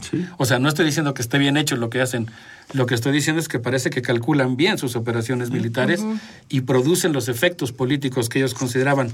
Me llamó la atención, en el caso de la conferencia eh, de prensa, que Putin le respondió a Fuat Safarov, un periodista de la agencia turca Sihan, si eh, le dijo que el gobierno turco realizó un acto hostil disparó contra un avión ruso y mató a su tripulación. El gobierno turco afirma que fue un accidente y que no sabía que el avión era ruso. Pero si fuera el caso, dijo Putin, lo normal hubiera sido hablar inmediatamente por teléfono y disculparse y decir derribamos el avión por una confusión. Y eso no fue lo que pasó. Lo que hicieron fue llamar a la OTAN y decir que Rusia los estaba agrediendo y necesitaban protección. Putin preguntó, ¿agredida Turquía por quién? ¿Salió lastimado algún turco? ¿Algún derecho de Turquía fue pisoteado cuando estábamos sobrevolando, sobrevolando en suelo sirio? Dijo. en el espacio aéreo sirio. No, dijo Putin, estamos muy molestos por lo ocurrido y pues no podemos eh, dejar de reconocer que, que nos eh, indigna lo que ha ocurrido, pero no vamos a caer en una provocación o en una relación incorrecta con Turquía. Entonces creo que habrá que observar para 2016, lamentablemente, pues muy de cerca la situación que va a presentarse entre Rusia y Turquía, que puede ser un flanco inesperado de, de la confusión. Vamos a, si les parece bien, a escuchar a un grupo que se llama POD en una canción que se llama Youth of the Nation y que tiene que ver con el tema que abordaremos al regresar de este corte, que es, vamos a terminar con Sudáfrica y después vamos a hablar de las balaceras en Estados Unidos y de cómo recibió Barack Obama y cómo recibió también Angela Merkel el Año Nuevo.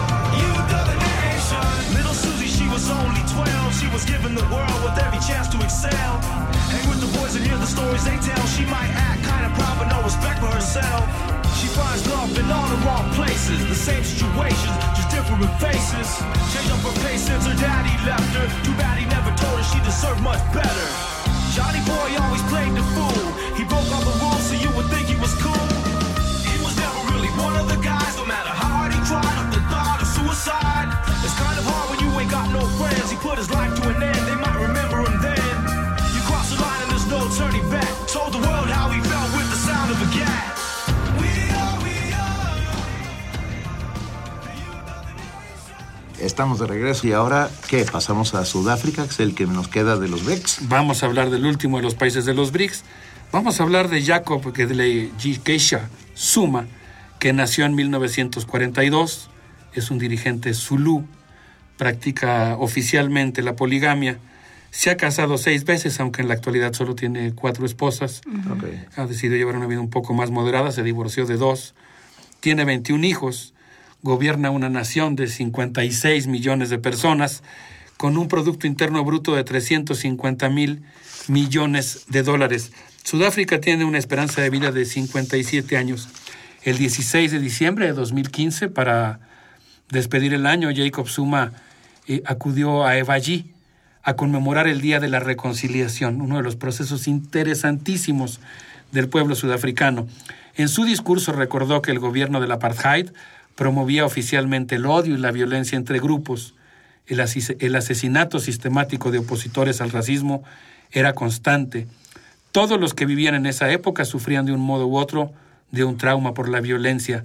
En 1994, cuando Nelson Mandela y el Congreso Nacional Africano ganaron las elecciones, se abocaron inmediatamente a construir una sociedad no racista, no sexista y democrática.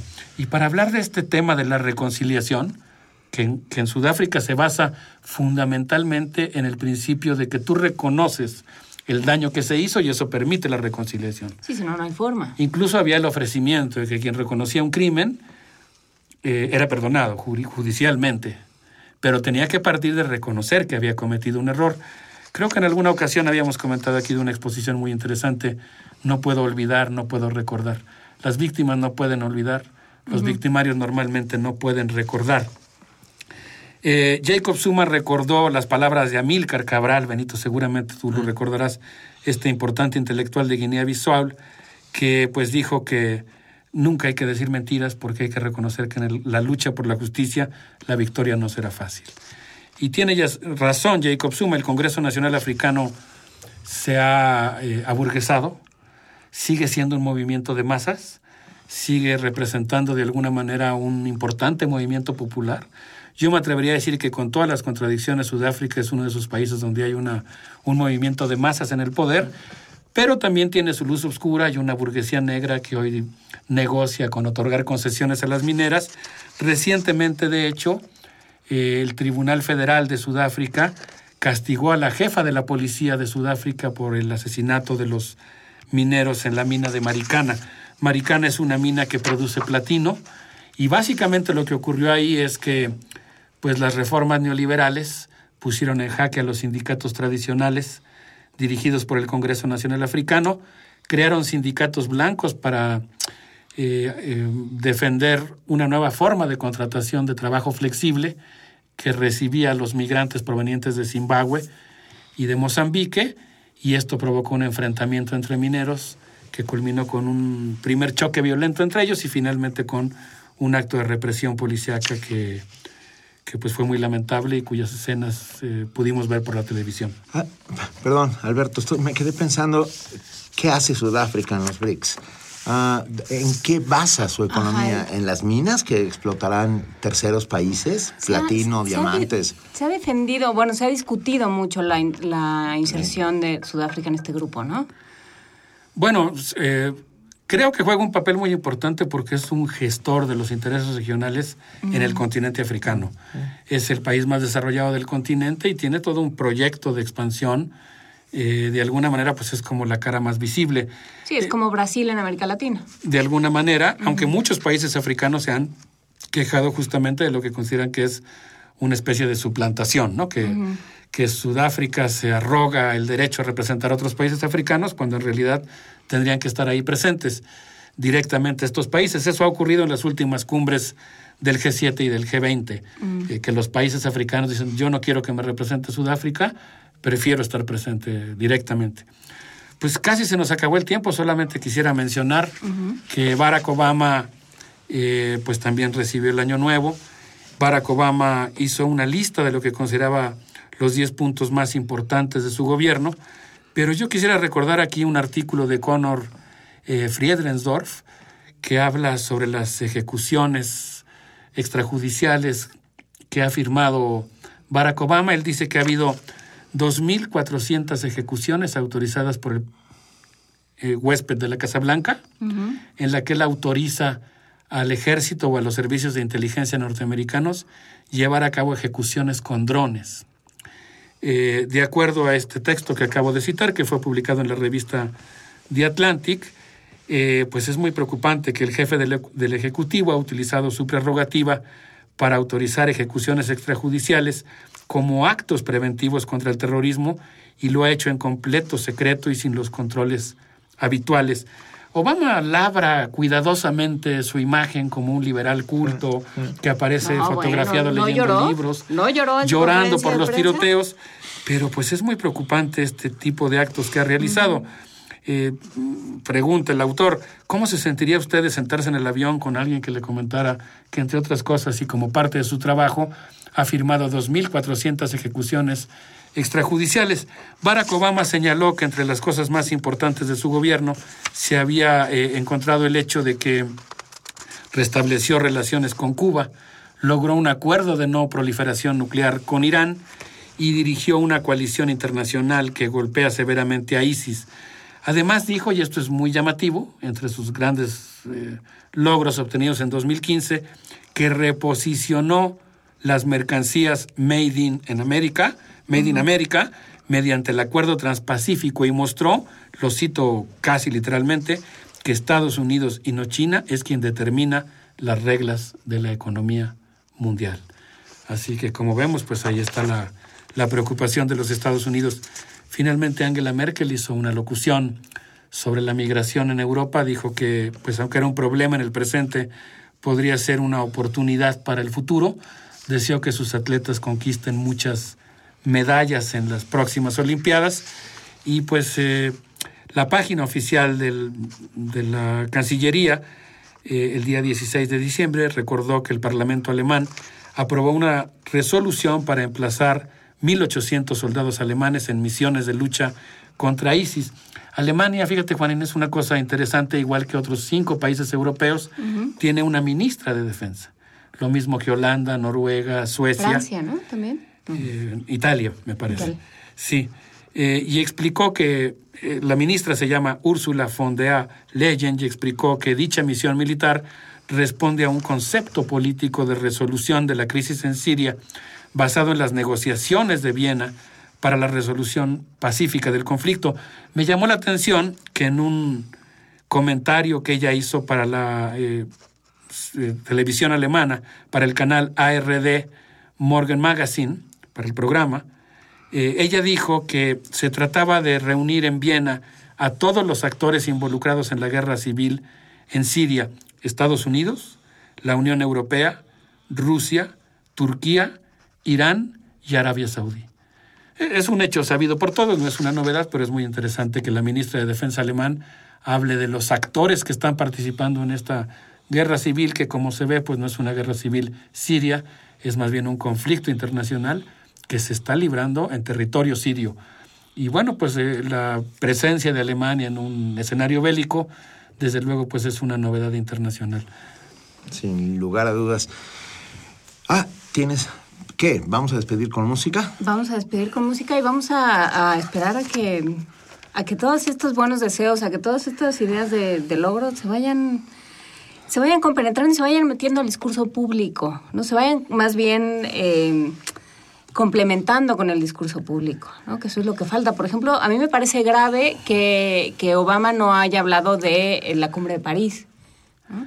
Entiendo a lo mejor que los otros no lo hayan hecho porque no tenían esa e- ese lugar en la cumbre. Sí, sí lo mencionó, perdón, yo lo omití por, por cuestión de tiempo, pero sí lo mencionó, dijo que Estados Unidos ahora encabeza la lucha contra el cambio climático. Tienes toda la razón, eh, sin lugar a dudas él lo mencionó como uno de sus logros personales. Eh, yo creo que tienes toda la razón, estamos eh, haciendo un ejercicio universitario que consiste en, eh, como decía la canción de Police, observar cada respiro que dan y cada paso que dan las élites mundiales, pero lo que tenemos que hacer valer son nuestros propios deseos, los deseos de la sociedad civil internacional, los deseos de la comunidad internacional, que debe tener su propia agenda, sus propios propósitos de año nuevo, que son diferentes a estos intereses geopolíticos. Sí, y porque la gente está muy enojada. Hace poco había una, una discusión eh, justamente sobre las, las próximas elecciones y los, los candidatos en Estados Unidos. Y lo que decían es el voto que va a dar la furia, ¿no? el, el enojo, va a ser un factor importantísimo en el voto. ¿No?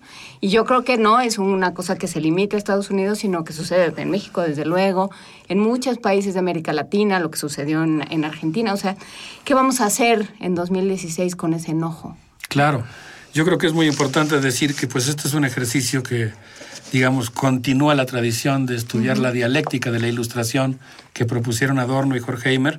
Se trata desde luego de estudiar cómo conforme avanza el progreso de la humanidad, en realidad parece que nos acercamos a la barbarie, pero ahí también está instilando el principio esperanza y la posibilidad de que este, este enojo, en lugar de canalizarse hacia discursos autoritarios de odio, de exclusión, se convierta en una fuerza revolucionaria capaz de imponer un nuevo orden de cosas.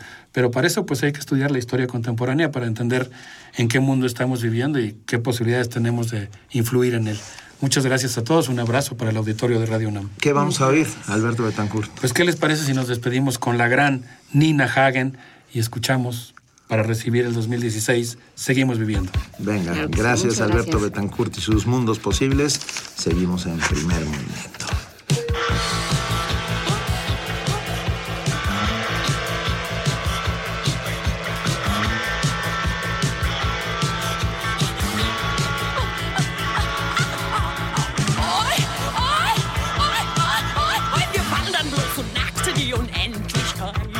Schweben dem Pfad in die Ewigkeit.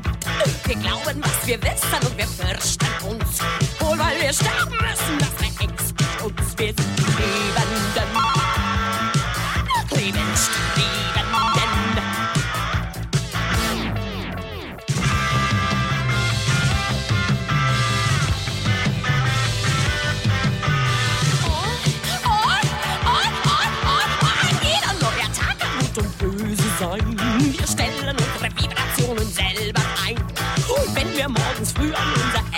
day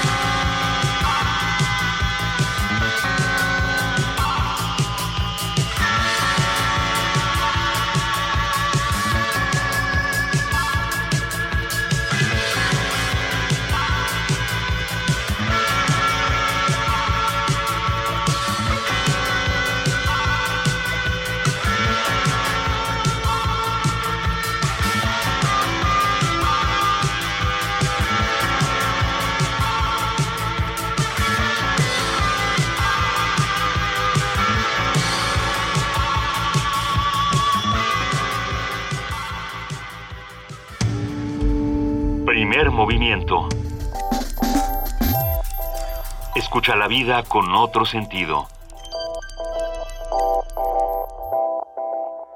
Son las 9 de la mañana con 38 minutos. Escuchamos a Nina Hagen, que no es de los Estados Unidos. Porque nos escribieron que si era eh, Gringa. No, no, no, Nina Hagen nace en Berlín. Nina Hagen, la reina del punk. Nina Hagen, la reina del rock alternativo por muchas razones. Eh, gracias, Alberto Betancourt, por esta bellísima participación y gracias por dejarnos con una canción tan brillante como esta. Es momento ahora de que platiquemos, como lo hacemos todos los jueves, con nuestros amigos del Programa Universitario de Derechos Humanos. Hablaremos esta mañana, como siempre lo hacemos, con Luis de la Barrera Solórzano, su director. Muy buenos días, Luis de la Barrera, ¿cómo estás? Luisa Benito, auditorio de Radio UNAM, buenos días. Eh, Estoy muy resfriado, así que es posible que durante mi intervención eh, el auditorio me escuche estornudar o toser, por lo cual pido una disculpa anticipada. Te Pero mandamos, te mandamos no un, te mandamos un pañuelo radiofónico y un tecito. Muchísimas gracias. Cuéntanos, por favor, la recaptura. Es verdad, la recaptura de Joaquín El Chapo Guzmán no hará desaparecer el tráfico de drogas con su estela de terror, muerte y corrupción, ni hará disminuir la incidencia delictiva, ni abatirá la impunidad. Es cierto asimismo que esa aprehensión no borrará la vergüenza de las dos fugas anteriores. No servirá para frenar la devaluación del peso. No aliviará las penurias del amplio segmento de mexicanos que viven en la pobreza. No dará empleo a todos los desempleados. No conducirá a encontrar con vida a los 43 normalistas de Ayotzinapa, ni enmendará los déficits de nuestro país en educación, atención a la salud y cultura cívica. Es evidente que la detención, celebrada por la prensa del mundo y el presidente Obama, no hará mella en la incredulidad y la desconfianza, real o impostada, de un porcentaje considerable de la población, que asombrosamente parece irritada por el éxito del gobierno y en las redes sociales proclama que se trata de una maniobra para distraer a la opinión pública de los grandes problemas nacionales, como si el impacto de una noticia produjera efectos hipnóticos permanentes, que el Chapo negoció su entrega con el gobierno, que ya había sido detenido anteriormente, que nunca estuvo preso en el penal de Almoloya, que nunca se fugó de allí, que el detenido no es el Chapo, sino un doble o un clon o un actor enmascarado con la cara del Chapo, que el Chapo es invisible y por tanto inatrapable.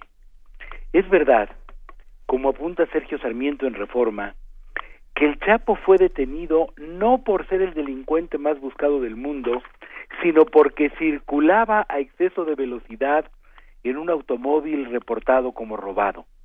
Si al salir de la alcantarilla al final del túnel por el que escapó hubiera proseguido su huida caminando, para después buscar escondite en un hotelucho de mala muerte o en la guarida de alguno de sus cómplices o sicarios, tal vez hoy no estaría preso.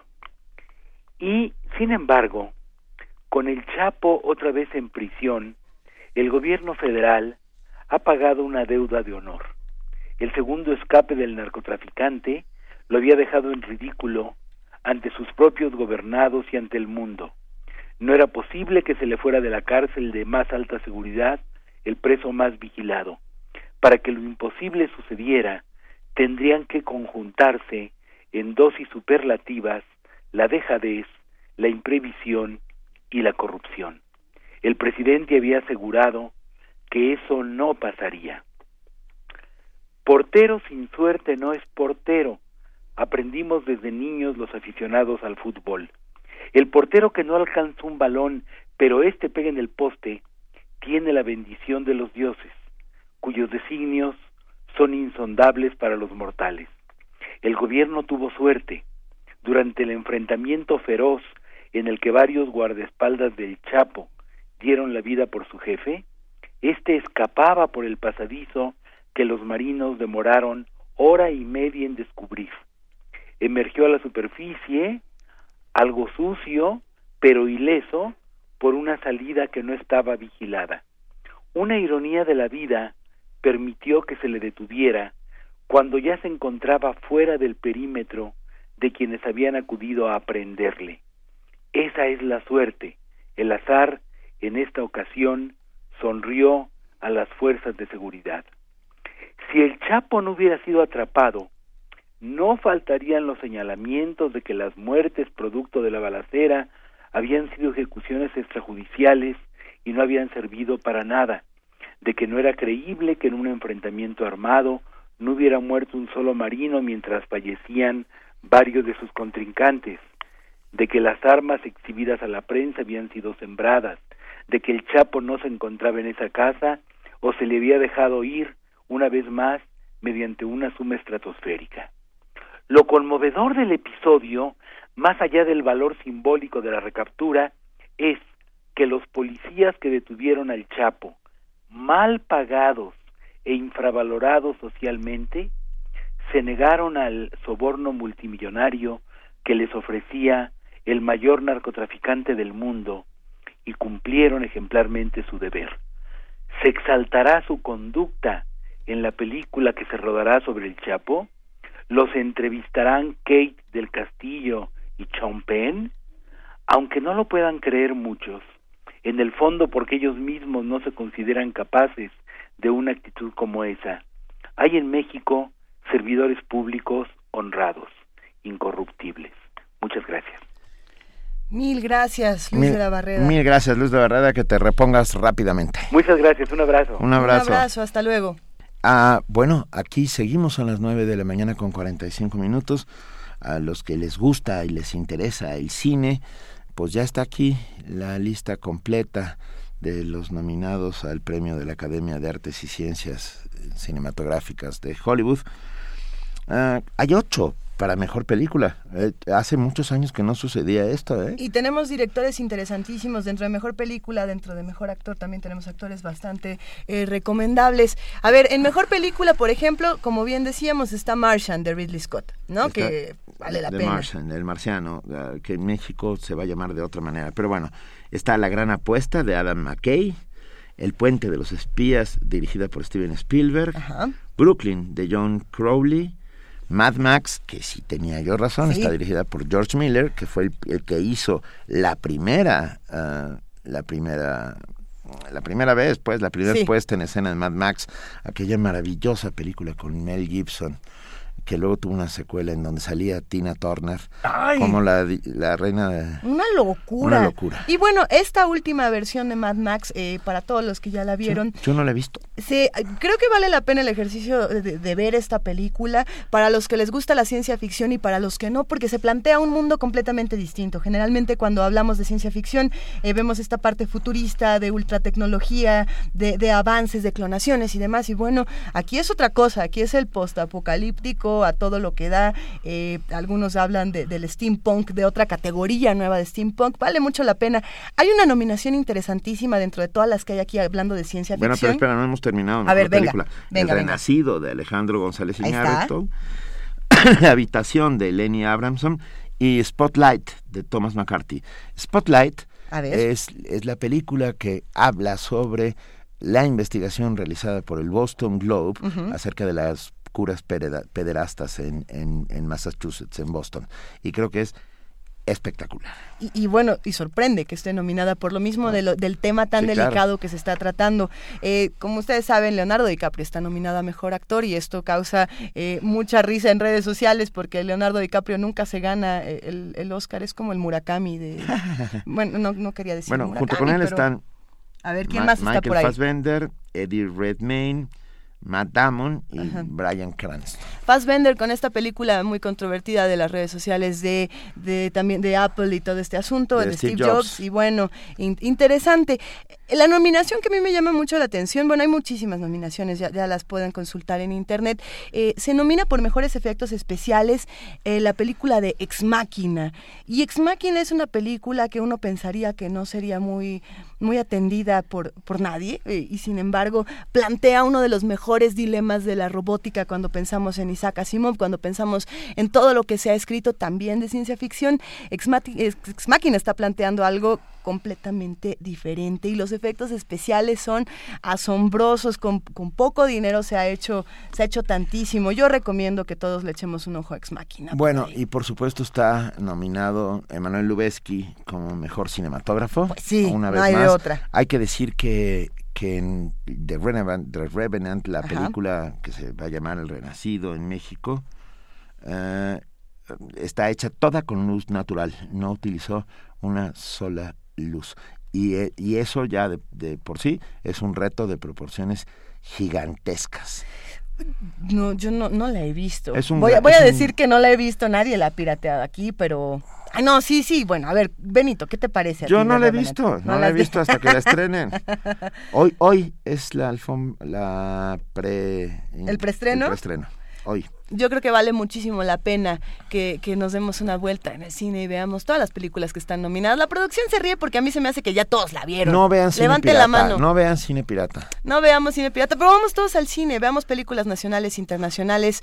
Y bueno, es momento de que nos vayamos a música. Tenemos una recomendación. Esto era un reto, porque por ahí nos escribió eh, José Ángel Alanís hace unos días y nos dijo, yo quiero que pongan Eyes Without a Face de Billy Idol. Y la producción se dio la tarea de buscarla. No, pero esto va a ir después, esto va a ir después. En este momento vamos a escuchar otra canción.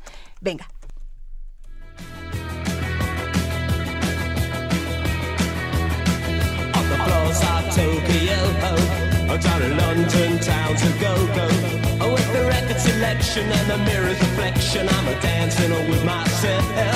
When there's no one else inside, in the crowded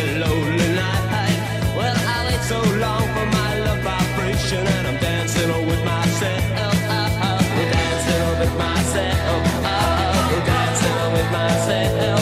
Oh, when there's nothing to lose and there's nothing to prove, I'm dancing with myself. If I looked all over the world, and there's every type of girl, but empty, I see to pass me by, leave me dancing with myself. So let's sink another drink. It'll give me time to think If I had a chance I'd ask a woman to dance And I'll be dancing with myself. oh,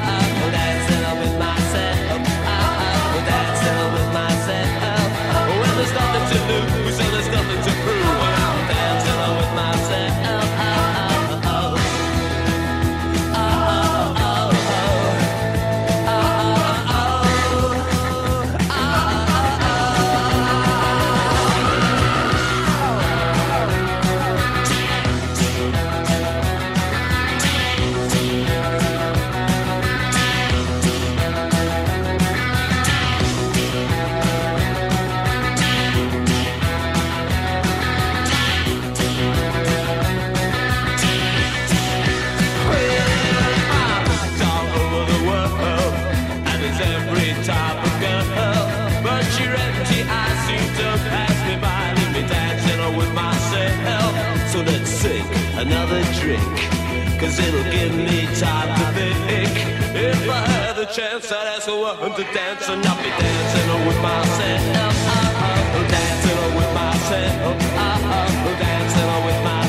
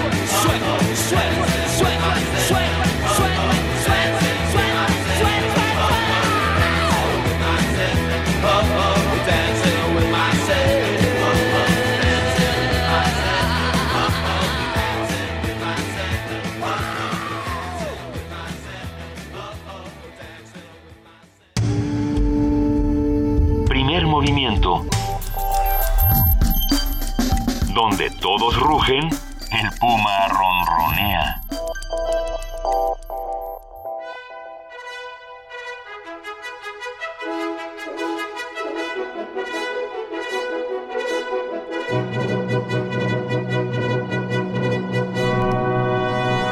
¿Qué es eso? ¿Qué está ocurriendo? Una polvareda, una polvareda. y entre la polvareda se devela a Vania Nuche. Hola. Buenos días, Vania, ¿cómo estás? Hola, muy bien, muchas gracias. Qué bueno, querida. ¿Ya no hace tanto frío, Vania? No, se quitó el Vania frío. nunca tiene frío. Vania Eh, no. nunca tiene Ah, frío. Rara vez, pero sí, hoy sí hacía mucho frío en la mañana. Pero, pero nunca tienes frío porque siempre sabes lo que va a ocurrir y siempre estás, como dicen por ahí, al tiro. Me encanta. Eso se llama carambola de tres bandas. Cu- Cuando uno sabe qué va a pasar, qué frío Claro, ni qué no nada. tienes frío. Así, está- Gandhi, por eso andaba semidesnudo. Nunca. Vania, ¿qué va a pasar hoy en Radio UNAM? Hoy en Radio UNAM por el 860 de AM tenemos momento económico.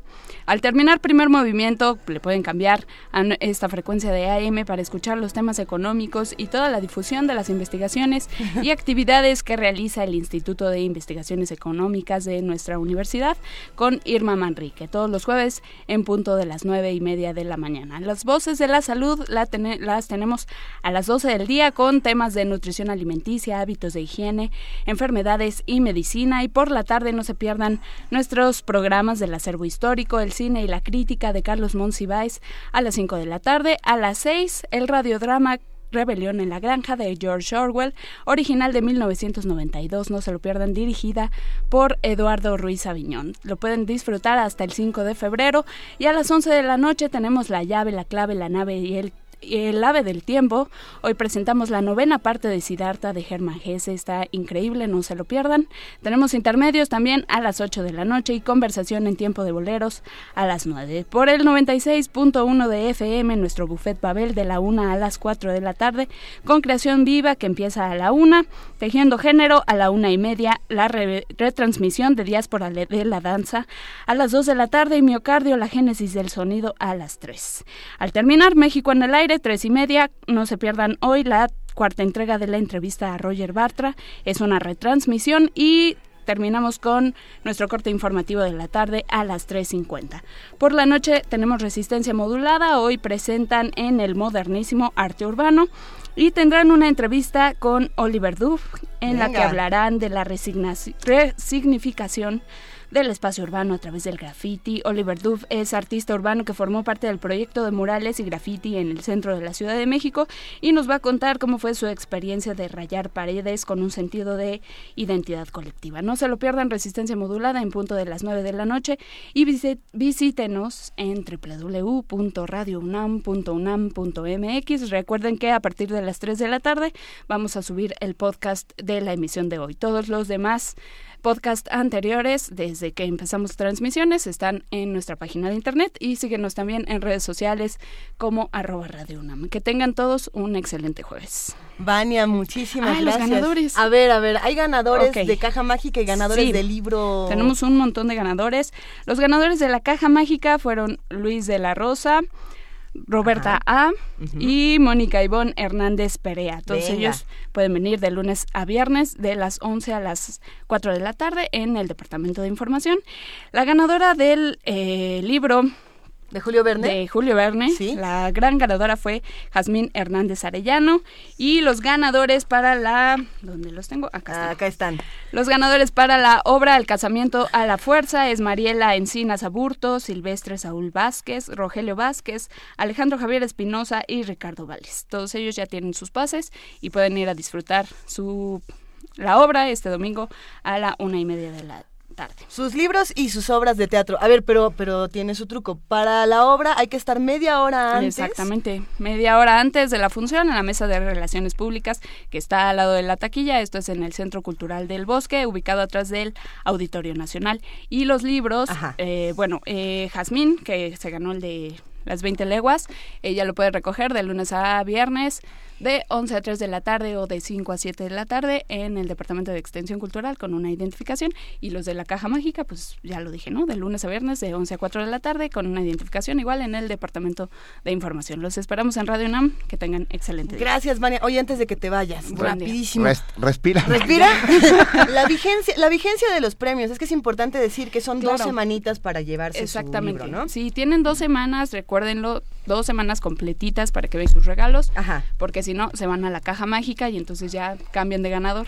Bueno. Vengan por ellos. Ahí está Vania Nuche, muchísimas gracias, que tengas un gran día. Gracias, igualmente. Ah, está con nosotros nuestra coordinadora de invitados y queridísima amiga Amalia Fernández para contarnos qué va a haber maña- ya mañana viernes. en- Mañana es viernes, Amalia, buenos días. Buenos días, la segunda semana del año que se nos va.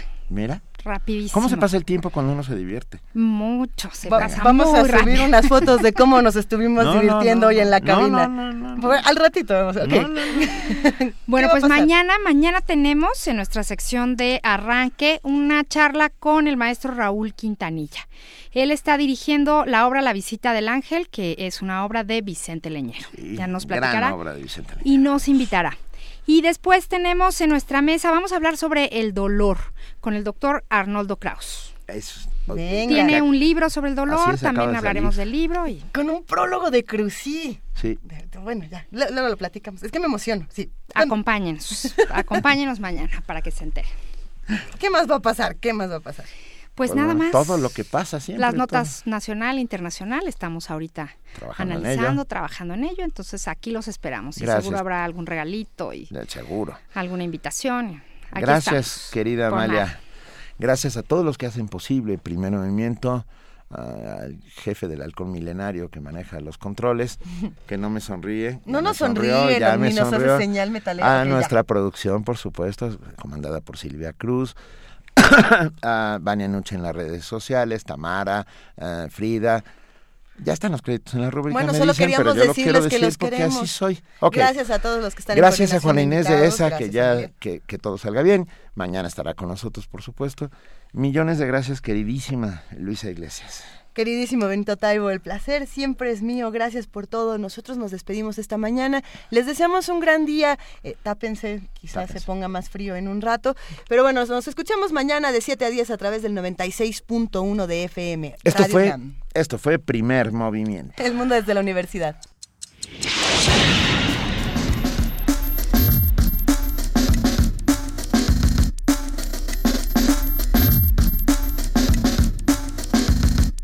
La Coordinación de Difusión Cultural de la UNAM y Radio UNAM presentaron Primer Movimiento. El mundo desde la universidad.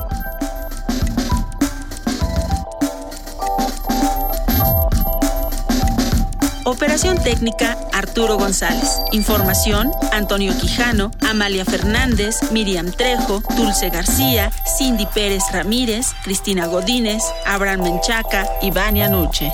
Producción Silvia Cruz Jiménez, Frida Saldívar, Paco Ángeles y Tamara Quirós.